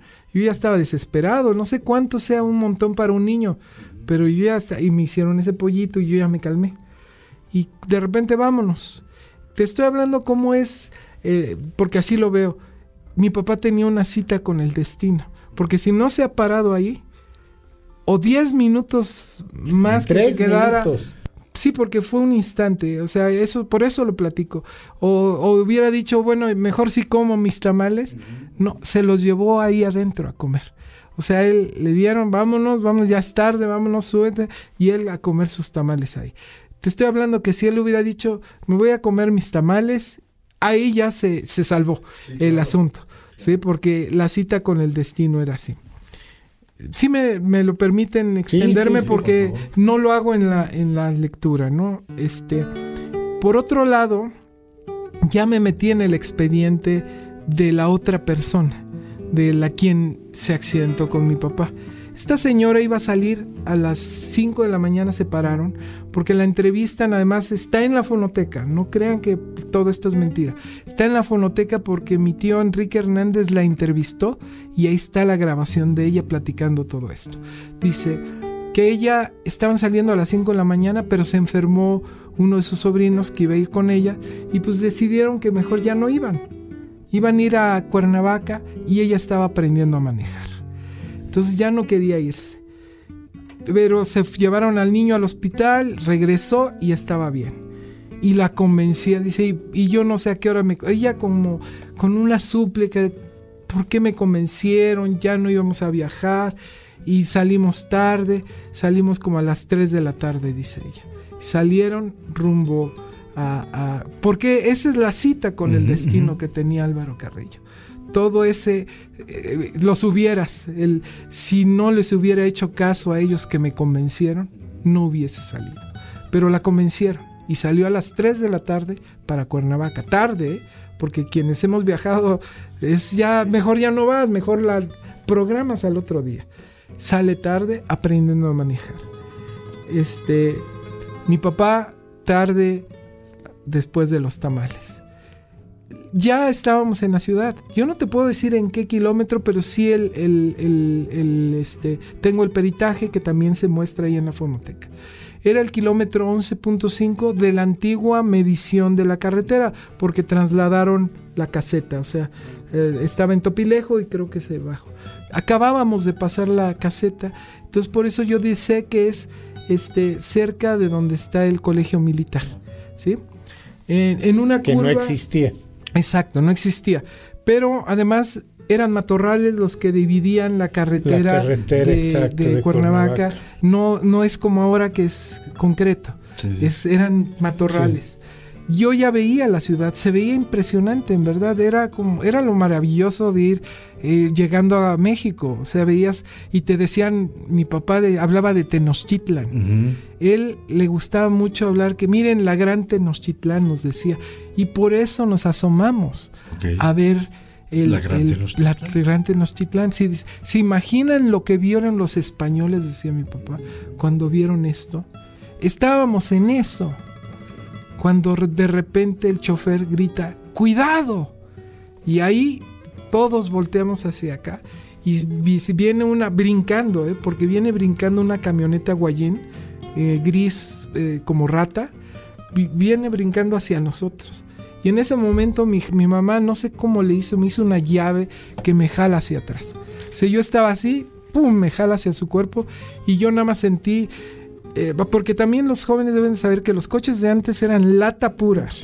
No había cinturones de seguridad. Por, por, es, ¿por qué no trae? Hay quien me comenta, por no traer cinturón de seguridad. No existían los cinturones de Ni seguridad. los cabeceras en los Y, asientos. y el, y el, este, el estruendo de un coche, de dos coches de lata de esa época, créanme que fue como una explosión adentro. O sea, yo sí puedo recordar el golpe tan tremendo que sentimos, ¿sí? Porque los coches sí se ven chocados, pero en realidad adentro fue como una explosión. O sea, fue un, una, a mí me aturdió. O sea, sí, por, por eso sentí obscuridad. Porque yo de repente sentí un golpe impresionante, impactante, ¿no? Y, y de repente todo era oscuro para mí, o sea, no veía nada, yo estaba como cegado y de repente empezaba a ver lucecitas, pero yo estaba atrás del cuerpo de mi mamá y me estaba asfixiando. Entonces yo le decía, mamá, me estás asfixiando, me- no tengo aire. No, te-". Ella no, no reaccionaba y, y oía a mi hermano diciendo, mi pierna, mi pierna, y llorando. Entonces yo nada más oía eso. Y yo, por más que empujaba, pues yo tenía cinco años, yo no sabía qué pasaba. Y entonces empecé a oír que sacaban a, a mi hermano, sale, y ya lo sacaron, porque dejó de llorar, por eso me acuerdo. Y dejó de llorar, ya no lo vi, ya no lo oí, y de repente atrás rompieron el vidrio. Y eran vidrios distintos, yo no sé, la gente tiene que entender que todo era otro mundo. Eh, fue un estruendo de vidrios y un... Yo traía lleno de vidrio. Creo que me hizo más la rotura del vidrio que, que Que el el, golpe. que el accidente, porque luego tenía este, lastimada la cara, pero fue por los vidrios. Porque cuando ellos rompen el vidrio, me caen vidrios y me lastiman, pero no fue el golpe. Yo salí intacto de mi mamá, o sea, yo sin ningún hueso roto, me, me sacan de ahí y por eso empecé a ver todo, ¿no? Hay un mito que dice que mi papá nos pidió que nos llevaran primero a nosotros, pero no es cierto. Cuando lo primero que hice, yo era muy apegado a mi papá, me fui a verlo. Y él estaba lastimadísimo, la- muy, muy lastimado. Se tenía sangre por todos lados, el vidrio embarrado de él. O sea, todo se le salía carne, o sea, horrible, ¿no? Pero él hablaba hacia abajo. O sea, con la cabeza así pegada como al, al- a la cajuelita y decía cosas, platicaba, platicaba muchas cosas, eh, no sé, mm, cosas. Por, para un niño, como si te Pues estuvieran platicando de historia y tú viendo, ¿no? Y yo veía nada más y se- uno de los chavos que me sacó me jaló y, y me abrazó y me tenía con él. Él me tuvo todo el tiempo abrazado. Y de repente vi que me lo llamó y me fui con él y, y le quitaron el reloj a mi papá, le quitaron el anillo, el anillo a mi mamá, la bolsa y me la dieron a mí. Y me dijo el chavo, ¿sabes qué? No se la des a nadie más que a un familiar. Entonces ya me agarró, me, me- me volvió a llevar a la orilla. Vi lo horrible del otro coche, que salió un niño, un bebé de, ¿qué serían? Seis meses, con, el- con la cabecita sangrando, ¿no? O sea, yo todo eso viéndolo. Porque era otro mundo, no sé, me yo no sé ni de qué lado de la carretera yo estaba, pero yo veía todo eso, ¿no? Y de repente se llegó rapidísima la, la- la ambulancia porque como niño lo hubiera sentido muy tarde, pero fue muy rápido que yo vi que estaban recogiendo al chofer. El chofer estaba destrozado. Hay que recordarlo, también siempre digo, Rafael Vilches. Él, él era luchador, fíjate. Rafael Vil- Vilches era de las luchas libres, nos llevaba a las luchas libres a verlo. Era un hombre muy fuerte, arrancó el volante y se lo encajó. O sea, eh, todo eso. Y lo peor es que nos subieron a la ambulancia con el chofer destrozado, con mi papá, la verdad, hecho pomada. Este, mi pobre hermano abajo del, lo metieron abajo de mi papá y la sangre le caía a mi pobre hermano, ¿no? Todo eso sí me acuerdo. Pero ahí nos suben a la ambulancia y ya no iba mi mamá. Mi mamá se quedó, se quedó en otra ambulancia. Yo ni siquiera sabía que, que habían muerto. En esa época yo lo, lo que sí me acuerdo es que mi papá ya no tenía la cabeza, o sea, le habían tapado la cabeza, le habían tapado la cara. Entonces ya mi papá seguramente ya iba muerto, ¿no? O sea, ya no decía nada, ya iba en silencio, era un silencio sepulcral ahí, este, ni siquiera eh, después de un día las gentes decían que si yo hablaba, porque eh, hablé hasta que me encontré una tía, o sea, yo, yo no decía nada, ¿no? Este, y, y ya cuando me bajan de la ambulancia, eh, me acuerdo además, fue un, también un detalle ahí, que me bajan de la ambulancia, este, y el doctor cacheteó al, al, al camillero, dice, ¿cómo tienes este niño aquí? Dice, ¿por qué no lo metieron a, de pasajeros? ¿Cómo lo tienen aquí? Y yo me bajó, me dijo, dame la bolsa y le dije, no. O sea, yo dice, no. A mí me dijeron que un familiar y ti ni te conozco, ¿no? Y me bajo de ahí y sí me asomé, me acuerdo, me asomé y ya no vi a mi padre. A, a partir de ahí, Álvaro Carrillo se comienza a hacer la leyenda. Bueno, voy a tomar un poquito de, Sí, claro, claro. de agua, ¿no? A partir de ahí, Álvaro Carrillo se vuelve leyenda. Leyenda en mí, ¿eh? no, no sé en otros, pero en mí sí. Ay, perdón. No, no, no. te preocupes. Gracias, gracias por la confianza de contárnoslo. Eh, eh, fíjate que sé que es como una terapia que necesita. Ay, perdón, no puedo ni. Platiquen mejor ustedes. No te preocupes, yo, yo te propongo, Fer, que, oigamos, una, canción. Tenemos. Eso puede ser, eso está bonito. Sí, eso. Eso. Eso. Eso está muy bien. Ok. Y se puede regresar con algo un poquito más espiritual. Porque no me gusta además que la gente se crea que... Siempre Es quiero que dejar el mensaje. Eso es lo que quiero que. que sí, que sí, nos sí. platiques. Quiero que sientan que, que a fin de cuentas es... Ah, fue algo superior, ¿no? luminoso con. Sí.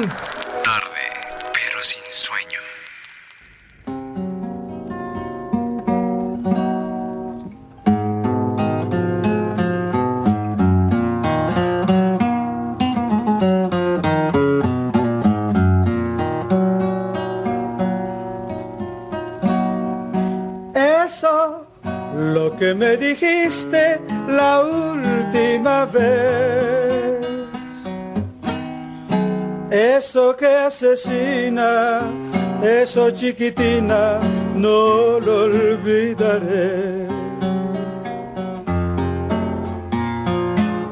Eso, mi canción nocturna nunca lo canto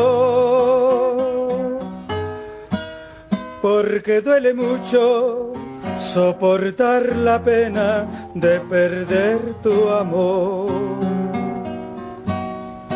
Si ya no me quieres, al menos no mientas ni manches tu vida.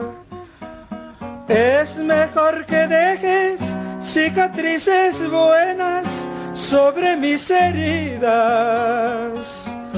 y pensar que tuve tan cerca otros labios y los desprecié. Pero no me quejo, fue maravilloso lo que te robé.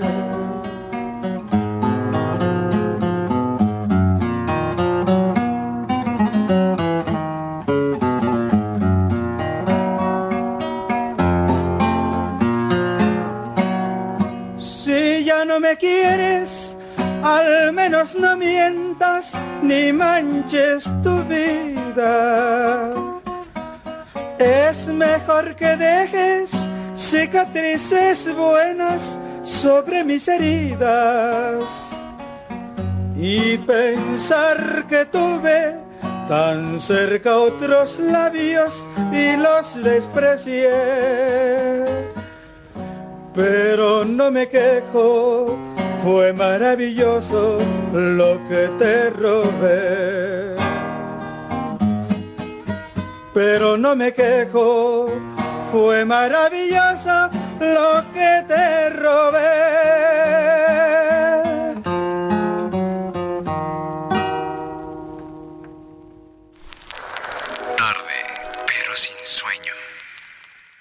Acabamos de escuchar eso de, de, Álvaro Carrillo y Mario, nos estabas platicando un momento muy difícil. Sí, sí, sí, sí, ya ahorita estoy mejor. Este, mira, a la gente siempre le quiero decir esto. Eh, mi abuela nos crió muy positivos.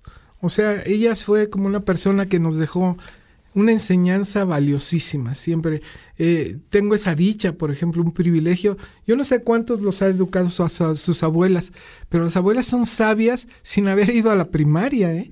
Es impresionante la sabiduría de mi abuela y apenas sabía escribir, pero sabía leer. O sea, mi abuela leía y leía y leía y leía y siempre estaba leyendo. Y yo siento que ella era una mujer muy sabia y nos crió con una sensación muy, muy, muy este, buena. Por ejemplo, una de las primeras cosas que me dijo a mí después de este accidente, nos sentó Álvaro y a mí, que éramos los mayores, y nos dijo, ¿saben? Ustedes tienen... Ella tenía mucho miedo al alcohol, ¿sabes? Que, que cayéramos al alcohol, a drogas, cosas así. Y nos dicen, ustedes tienen un momento padrísimo en la vida.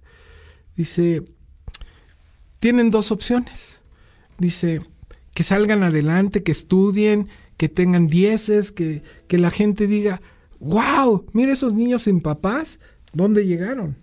Eso decía ella, ¿no? O la otra opción que también es válida, decía ella, que digan, mira, este borracho, drogadicto, pues pobre porque este se quedó, sin, se quedó sin papás y por eso, y la gente va a justificar esa, porque es la lógica, decía mi abuela. Pero la admiración hacia el otro lado va a ser que a pesar de que no creciste con papás, este, te saliste adelante. Saliste adelante. Dice, y además decía, esta, esta opción te super conviene, porque además, cuando seas borracho, no vas a ser el borracho Mario Carrillo, vas a ser el borracho, el hijo de Álvaro Carrillo. Siempre le van a adjudicar a tu papá cosas y tus culpas. Decía, entonces desgraciadamente para ustedes, equivóquense lo menos posible, porque, dice, se van a equivocar, pero además cuando se equivoquen, enfrenten. Entonces todo eso nos lo puso muy claro y nos dijo, ustedes tienen una bendición. Son, dice, no tienen nada de qué quejarse. Tienen, me tienen a mí, tienen a sus tíos, tienen a sus primos, todos son sus hermanos. Dice, y jamás les va a faltar nada y además son hijos del mejor compositor del mundo. Así, ¿eh? Hijo, yo dije, órale. Y si es cierto, o sea, ¿de qué me puedo quejar? Ve, ve al trío, o sea, el trío quisiera cualquiera de ellos ser hijo de Álvaro Carrillo, que les prestaran este micrófono y cantar. A mí me lo prestan. Entonces, siento que esa sabiduría de mi abuela ahorita es el karma positivo de ella, porque es cierto, tenía razón. O sea, yo llego a esta vida aquí ahorita con, una, con un legado atrás impresionante. Es cierto, es no sé si sea el mejor compositor del mundo, pero sí de los mejores. Yo no puedo saber este, en qué piso está, pero te puedo decir que Álvaro Carrillo está pues, con los Beatles tranquilamente. O sea, sus composiciones de Lennon y McCartney pueden ser de Álvaro Carrillo. O sea, ese nivel yo lo pongo. Porque cuando la gente vea, por ejemplo, qué dice Lucy the Sky with Diamond, pues le gana, la verdad, aquí entre nos, le gana un poco más. O sea, aquí entre nos, ¿no? O sea, o sea era, y además melódicamente están, los Beatles, no es por nada, pero melódicamente dejaron muchas canciones. Álvaro Carrillo también. Y luego gente muy preparada me ha dicho que también está muy apegado a lo que hacía Bach a nivel armónico. Ok. Entonces yo digo, bueno, ¿de qué te quejas? O sea, efectivamente, no puedes quejarte en la vida y decir, ay, pobre huerfanito. No, nunca fui huérfano. Álvaro Carrillo siempre estuvo, su sombra tan grande está siempre aquí, ¿no? Cualquiera que me saluda, si tú los has visto, bueno, yo sé que ustedes lo han visto, ay, qué honor conocerle, maestro. No, no, es que me están extendiendo el favor de Álvaro Carrillo. No sé si me entienden. Sí, pero, perfectamente. Pero, pero yo traigo aquí a Álvaro Carrillo y entonces me saludan a mí como si fuera él. Me dejan entrar a sus casas como si fuera él y yo no he hecho nada más que respetar lo que dijo mi abuela. Y preservar Eh, la claro, memoria. tú no, nos dijo, no quiero a su, a su papá en chismes. Hasta ahora lo hemos cumplido. No está en chismes. Este, porque sí tenemos, no es lo mismo que se equivoque Juan Peláez a que me equivoque yo. Sí. O sea, eso sí lo entiendo. Oye, y, y en toda esta parte de la muerte y todo, había una canción premonitoria. Premonitoria, genial, genialidad de mi papá. Seis meses antes de fallecer, compuso una canción que se llama Luz Verde. La cantaron eh, los santos. Es éxito de los santos. Pero a los amigos verdaderos de mi papá, Enrique Angón, Jaime Pech, que fueron padrinos de nosotros y que siempre estuvieron con nosotros, decían, es que es la canción genial de tu papá porque le llamaban premonición ellas. ¿Por qué? Porque la canción dice, y si por suerte se vive el más allá y me dejan llevar un cariño de acá, si estamos juntos a la hora de morir y me quieres seguir, tendrás luz verde, ¿no? Y mi mamá lo siguió al siguiente día, o sea, murió el 4, eh, mi papá el 3, y, y es una canción muy bonita porque ni la muerte pudo separar a esos dos, ¿no? Este, Se murió enamorado. se murieron enamorados, exacto. Entonces, ¿qué, ma- qué más felicidad para un hijo que decir tus papás se fueron felices, Enamorados. ¿no? Tarde, pero sin sueño. esta alegría. No mates, por favor, si yo te quiero dar amor por siempre amor. Si ya he perdido el derecho de olvidar, al menos dame luz verde para amar. Si por mi sangre camina tu ilusión buscando el palpitar sin fin del corazón. Y si en mis venas hay siga nada más, porque tú no me das también luz verde. La estrella no es como el cocuyo, jamás se puede comparar. Por eso es mayor mi orgullo de haber podido tu amor ganar. Y si por suerte se vive el más allá y me dejan llevar un cariño de acá, si estamos juntos a la hora de morir y me quieres seguir, tendrás luz verde. Tarde, pero sin sueño. Es una canción muy, muy, Muy bonita. Tiene esta canción es muy poética, o sea, la estrella no es como el cocuyo. Quienes no sepan qué es el cocuyo es como Sí. las luciérnagas. Ajá, exacto. Y es cierto, la estrella no es como el cocuyo. Fíjate que ya se nos Siempre nos acaba el tiempo, Pero te ¿no? quería comentar algo ahorita que nos estabas contando esta parte que pues, esta vivencia tuya muy dura, pero sin embargo muy luminosa como la acabas contando. Y creo que no solo te deja una enseñanza, una enseñanza como un ser humano que, que vas contra todo, ¿no? Alguien, un niño chiquito que le pasa eso y que va avanzando y que vas siendo una persona feliz, tal, pues es una enseñanza para todos. Pero también hay otra parte que ahorita ya no ahondamos, que es otra enseñanza y es la actitud de tu abuela, porque tendría 60, 70 años y de repente... Recibir niños, a cambiar pañales, ¿te imaginas? Pero no solo eso, a construir a personas de bien. Claro, sí. Y hablar, y eso creo que es otra lección de lo que tú cuentas. O sea, ustedes crecieron como personas de bien, pero tu abuela tuvo una actitud, como tú nos los cuentas, positiva y se dedicó a crear desde cero otra vez personas de bien. Sí, y con el mismo entusiasmo que tener a sus hijos, porque, por ejemplo, de mis hermanas, yo sabía que era mi abuela, pero para mis hermanas es su mamá. Pues sí. O sea, jamás vieron una mamá, jamás vieron un papá. Sí, claro. O sea, entonces para ellas es su mamá, ¿no? Entonces sí, enorme. No, yo siempre la reconozco como muy dura, porque fue dura. Bueno, pues es- Pero, Tenía pero, que- pero tenía que serlo. Pues no le quedaba de Por- otra. porque la vida le enseñó así además ser dura, ¿no? no e- era mm, por eso es difícil juzgar muchas cosas desde los zapatos actuales que ahora se suele hacer eso, se juzga a quien sea, ah no es que tu papá era infiel, no juzguemos, o sea, eso también decía mi abuela, nunca dejes que hablen mal de tu padre. Tú sí puedes hablar mal de tu padre, pero otros no. O sea, nunca dejes que hablen mal de tu padre. Y eso se los digo mucho. Oye, no hables mal de tu papá enfrente de mí. O sea, háblatelo tú, pero no tienes por qué contaminarme a ti de, de que tu papá fue o no fue. Esa es tu bronca. Quédatela y tú habla bien de tu papá.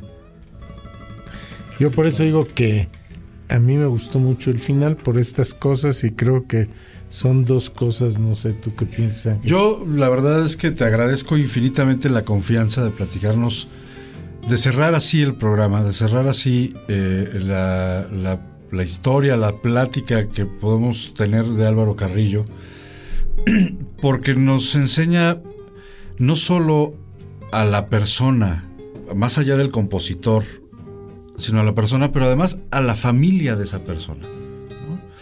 Entonces, este, para mí ha sido un lujo, para mí ha sido verdaderamente emotivo Igualmente, lo digo con el Este- corazón, ¿eh? igualmente. y te lo, y te lo agradezco. Y yo quisiera, eh, Fer, si, si, si estás de acuerdo, que nos propusieras tres canciones que para ti, y a- aunque ya las hayamos oído, tres canciones que para ti sean tu papá.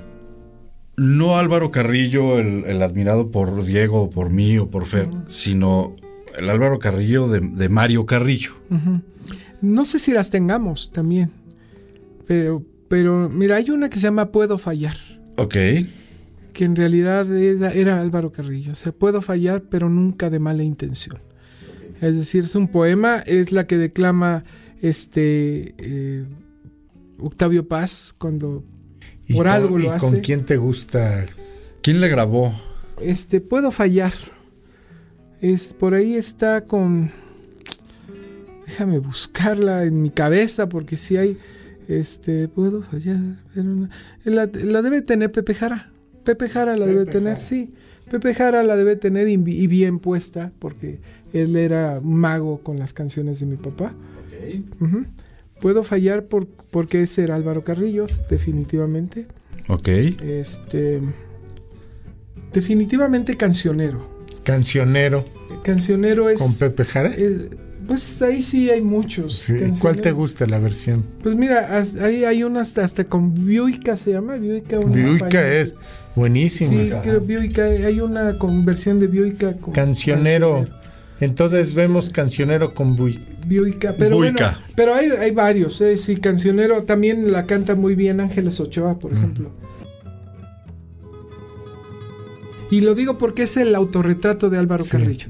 Es el Cirano de. Bergerac. Sí, claro. de Álvaro Carrillo ahí, ¿no? Entonces, por eso este a mi libro le titulé Un humilde cancionero, porque eso era Álvaro Carrillo, un humilde cancionero.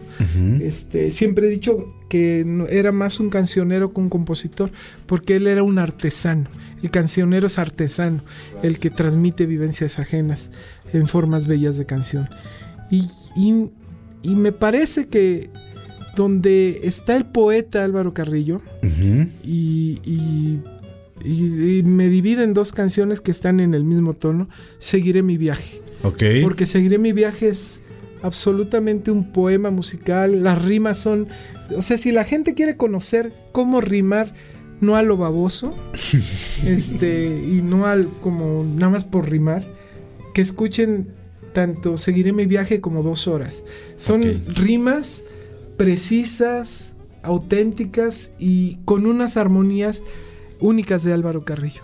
Pues nos tenemos que ir, Fer, ¿por qué te parece si a partir de esta lista que nos da Mario de las canciones que para él reflejan a su papá, nos vamos con cinco canciones? Va. ¿Puedo fallar con Pepe Jara? No falles, por favor. Trataré de no hacerlo. Cancionero con, con el propio Álvaro Carrillo. Seguiré mi viaje con el, con el grupo Amantes de la Guitarra, que aquí están con nosotros. Dos horas con, con Mario. Y como bonus track, jamás de la grabación que hicimos en la fonoteca Vicente Teleño. Me parece perfecto, pero. te Vicente T. propongo- Mendoza, perdón. Te propongo algo. Te, A ver. te la cambio como siempre. Como siempre. Cámbiame. No te dejo. no, mira, a ver.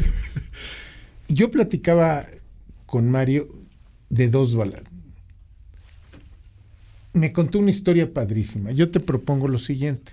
Que la oigamos, que nos cuente la historia. Nos despedimos. Ya. Ok. Nos, nos cuenta la historia. Se empieza, se la empieza a cantar.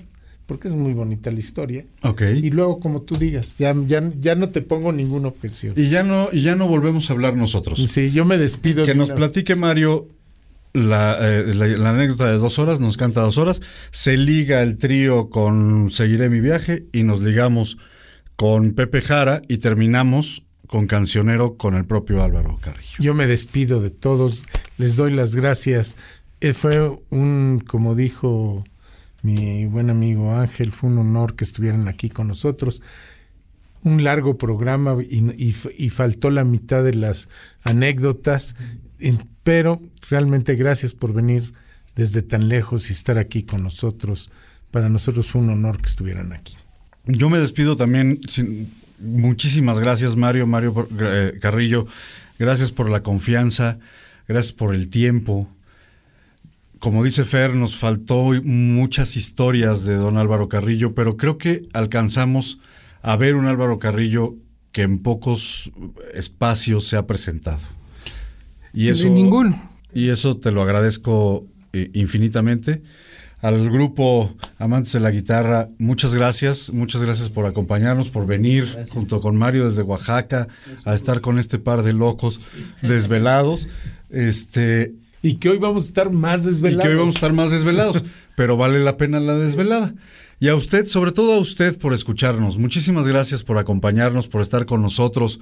Recomiéndenos, escúchenos en Spotify, escríbanos y díganos a quién más podemos invitar, a quién le gustaría a usted este, eh, que nos acompañara y escucharlos. Díganos las canciones que le gustan y si no hablamos todo el programa de una persona así, podemos hacer una rocola padre como la semana como hace 15 días y escuchar las canciones que a todos nos gustan. Nos despedimos. Gracias, Fer. Muchas gracias. Mario, a todos, nuevamente, gracias muchísimas gracias. Al público. Al, grupo Amantes de la Guitarra. Gracias, Muchas gracias. Y a la Fonoteca Vicente T. Mendoza, gracias de nuevo por permitirnos usar sus instalaciones. A Juan que nos acompañó, o sea, ha sido el productor del programa, el productor de las grabaciones, a Pepe Martínez, a Julián, a, A, a- a Pepe Patiño, el ingeniero de audio. a todos que nos han que nada más ya para despedirme sin un equipo esto es un equipo muy grande y cada quien nosotros nos toca el micrófono pero para que esto salga adelante hay todo un mundo atrás Así es, y, y si cada uno, y si cada uno no hiciera su parte, esto no saldría. nos saldría muchas gracias a todos Gracias. Bueno, pues gracias. Qué bonito es Puebla. Gracias por invitarme. Y bueno, les voy a contar la anécdota. Como siempre, no son muy cortas, pero son muy divertidas, como lo era Álvaro Carrillo. Eh, cuenta, esta la cuenta Marco Antonio Muñiz porque él fue el primero que grabó dos horas. Dice que mi papá tenía una novia que estaba, que era puertorriqueña de Puerto Rico. Y entonces cada vez que hablaban por teléfono, ella le decía que, que lo fuera a visitar, que, que allá se podían este, querer. Y pues mi papá en una de las salidas de Marco Antonio Muñiz hacia Puerto Rico, pues le pidió a mi papá que lo acompañara y pues con ese pretexto salió de la casa y se fue a visitar a su novia. Pero resulta que cuando llegó allá, a la novia le apenaba mucho que la, lo vieran con un hombre casado y que, y que la gente dijera algo de ella y la prensa. Y cada vez que mi papá le quería agarrar la mano, pues ella se hacía para allá. Entonces mi papá de repente le dice, oye, siempre me estás prometiendo cosas, ya que estoy aquí, ya nada, ¿no? O sea, mejor yo ya me voy. Entonces Marco Antonio ya se iba y se regresaron al aeropuerto. Y entonces eh, ella lo fue a alcanzar a mi papá y le dijo, oye, perdóname, mira, este, ya quédate, aquí te, te voy a cumplir lo que... Y le dice mi papá, no, ¿sabes qué? Y en dos horas se va el avión. Sé que te quedan dos horas para que me cumplas todo lo que me habías prometido. Y ya, dice, pues se le quedó eso. Y que en el avión mi papá fue madurando la canción de Te doy dos horas. Y pues se la cantó a Marco Antonio, como siempre lo hacía con Pepe, ahora lo hizo con Marco Antonio. Y Marco Antonio dice que cuando la oyó dijo, no, esta no me la gana Pepe Jara. Dice, no manches. Dice, mi esta la tengo que grabar yo. Entonces, que pues se bajaron del avión y luego, luego le habló a sus músicos y, y le dijo, déjame grabarla yo, Alvarito, vamos, vámonos juntos. Y dijo, pues sí, ya, tú la grabas. Dice, no, pero la grabo ya. Dice, la grabo ya, la quiero grabar yo. Entonces se fueron, mi papá lo recibieron unos compositores y este compositor que también la contaba, la contaba muy chistoso, ahorita se me fue su nombre, este dice que va, ahí, va acompañando a mi papá de chismoso a ver cómo graban la canción y cuál era, ¿no? Pues ya la empiezan a grabar, o sea, se tardaron como dos días en grabarla, porque no nada más es un, dos, tres, ¿no? O sea, y ahí todos con la paciencia de antes, porque antes se tenía paciencia para entrar a un estudio de grabación y hacer todo la orquestación. Y pues ya la terminan de grabar, todos felices, este, menos Pepe Jara, por cierto, este, pero el compositor le dice, oye Álvaro, perdón por la hora, espero que se pueda decir esto, pero dice, tu canción es una mentada de madre. Y mi papá pues no decía muchas groserías, dice, ¿por qué dices eso? Óyela, dice, este, ta ta ta ta ta, ta ta ta ta ta, ta ta ta ta ta, y todavía rematas ta ta ta ta ta ta ta ta. y pues que mi papá se dobla de la risa. Dice, no lo había visto, pero sí es una mentada de madre. Y es esta canción que se llama Dos Horas. Las rimas, chequen los, los chavos que están aprendiendo a componer. Vean cómo son rimas sutiles, exactas y en el momento preciso y no rimar nada más porque viene la rima. Sin sueño. Tú me ofreciste el cielo y la luna, todo en la vida, pero en verdad no veo cosa alguna, ni una promesa cumplida. Eres un sol que nunca sentí. Eres un tiempo que yo perdí. Dime cariño, dime por qué te portas así. Y como en tanto, tanto tiempo perdido, ni me has dejado ni me has querido, yo no he buscado dónde formar otro nido. Quiero decirte que ahora comienza la recompensa de, de mi dolor. Te doy dos horas para que llenes mi vida de amor.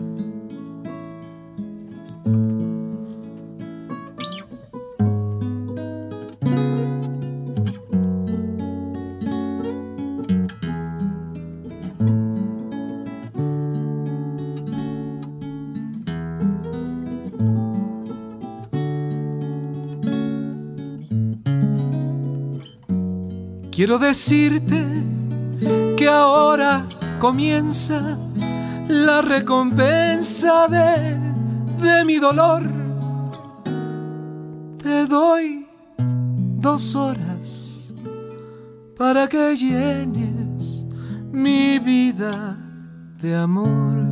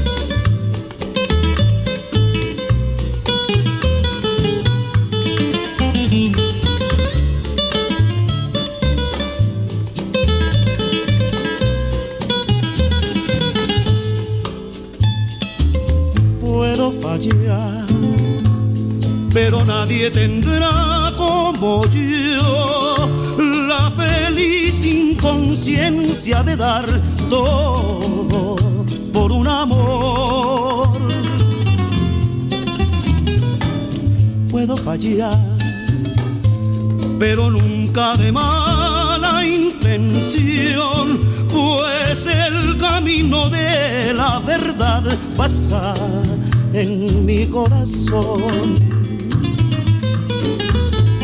Tú con quien tanto he querido, ¿de dónde has sacado que yo he mentido, mi amor?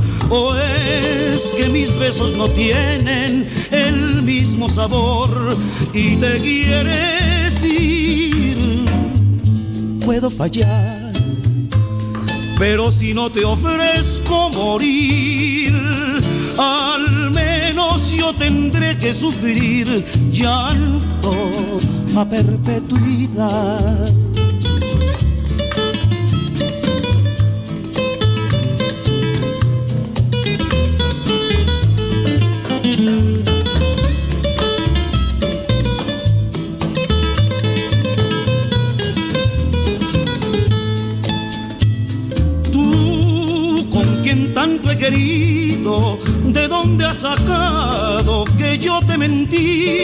Mi amor? ¿O es que mis besos no tienen el mismo sabor y te quieres ir? Puedo fallar pero si no te ofrezco morir, al menos yo tendré que sufrir llanto a perpetuidad, a perpetuidad.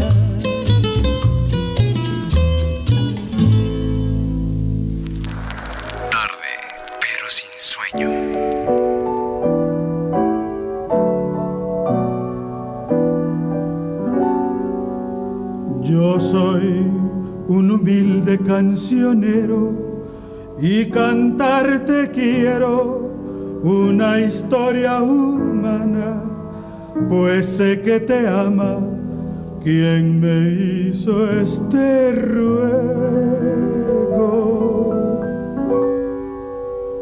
Si la ves, cancionero, dile tú que soy feliz, que por muchas veces te pedí una canción para brindar por su alegría. Si la ves, cancionero, dile claro en tu canción que en mis ojos amanece su ilusión como una nueva primavera cada día. No le digas que me viste muy triste y muy cansado. No le digas que sin ella me siento destrozado.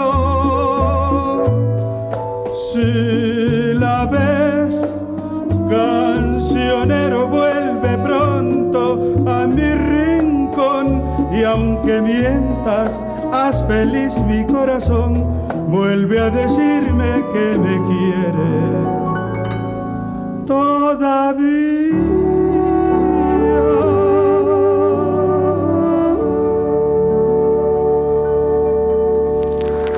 Tarde, pero sin sueño. Esto es una producción del Sistema Estatal de Telecomunicaciones, SET Radio.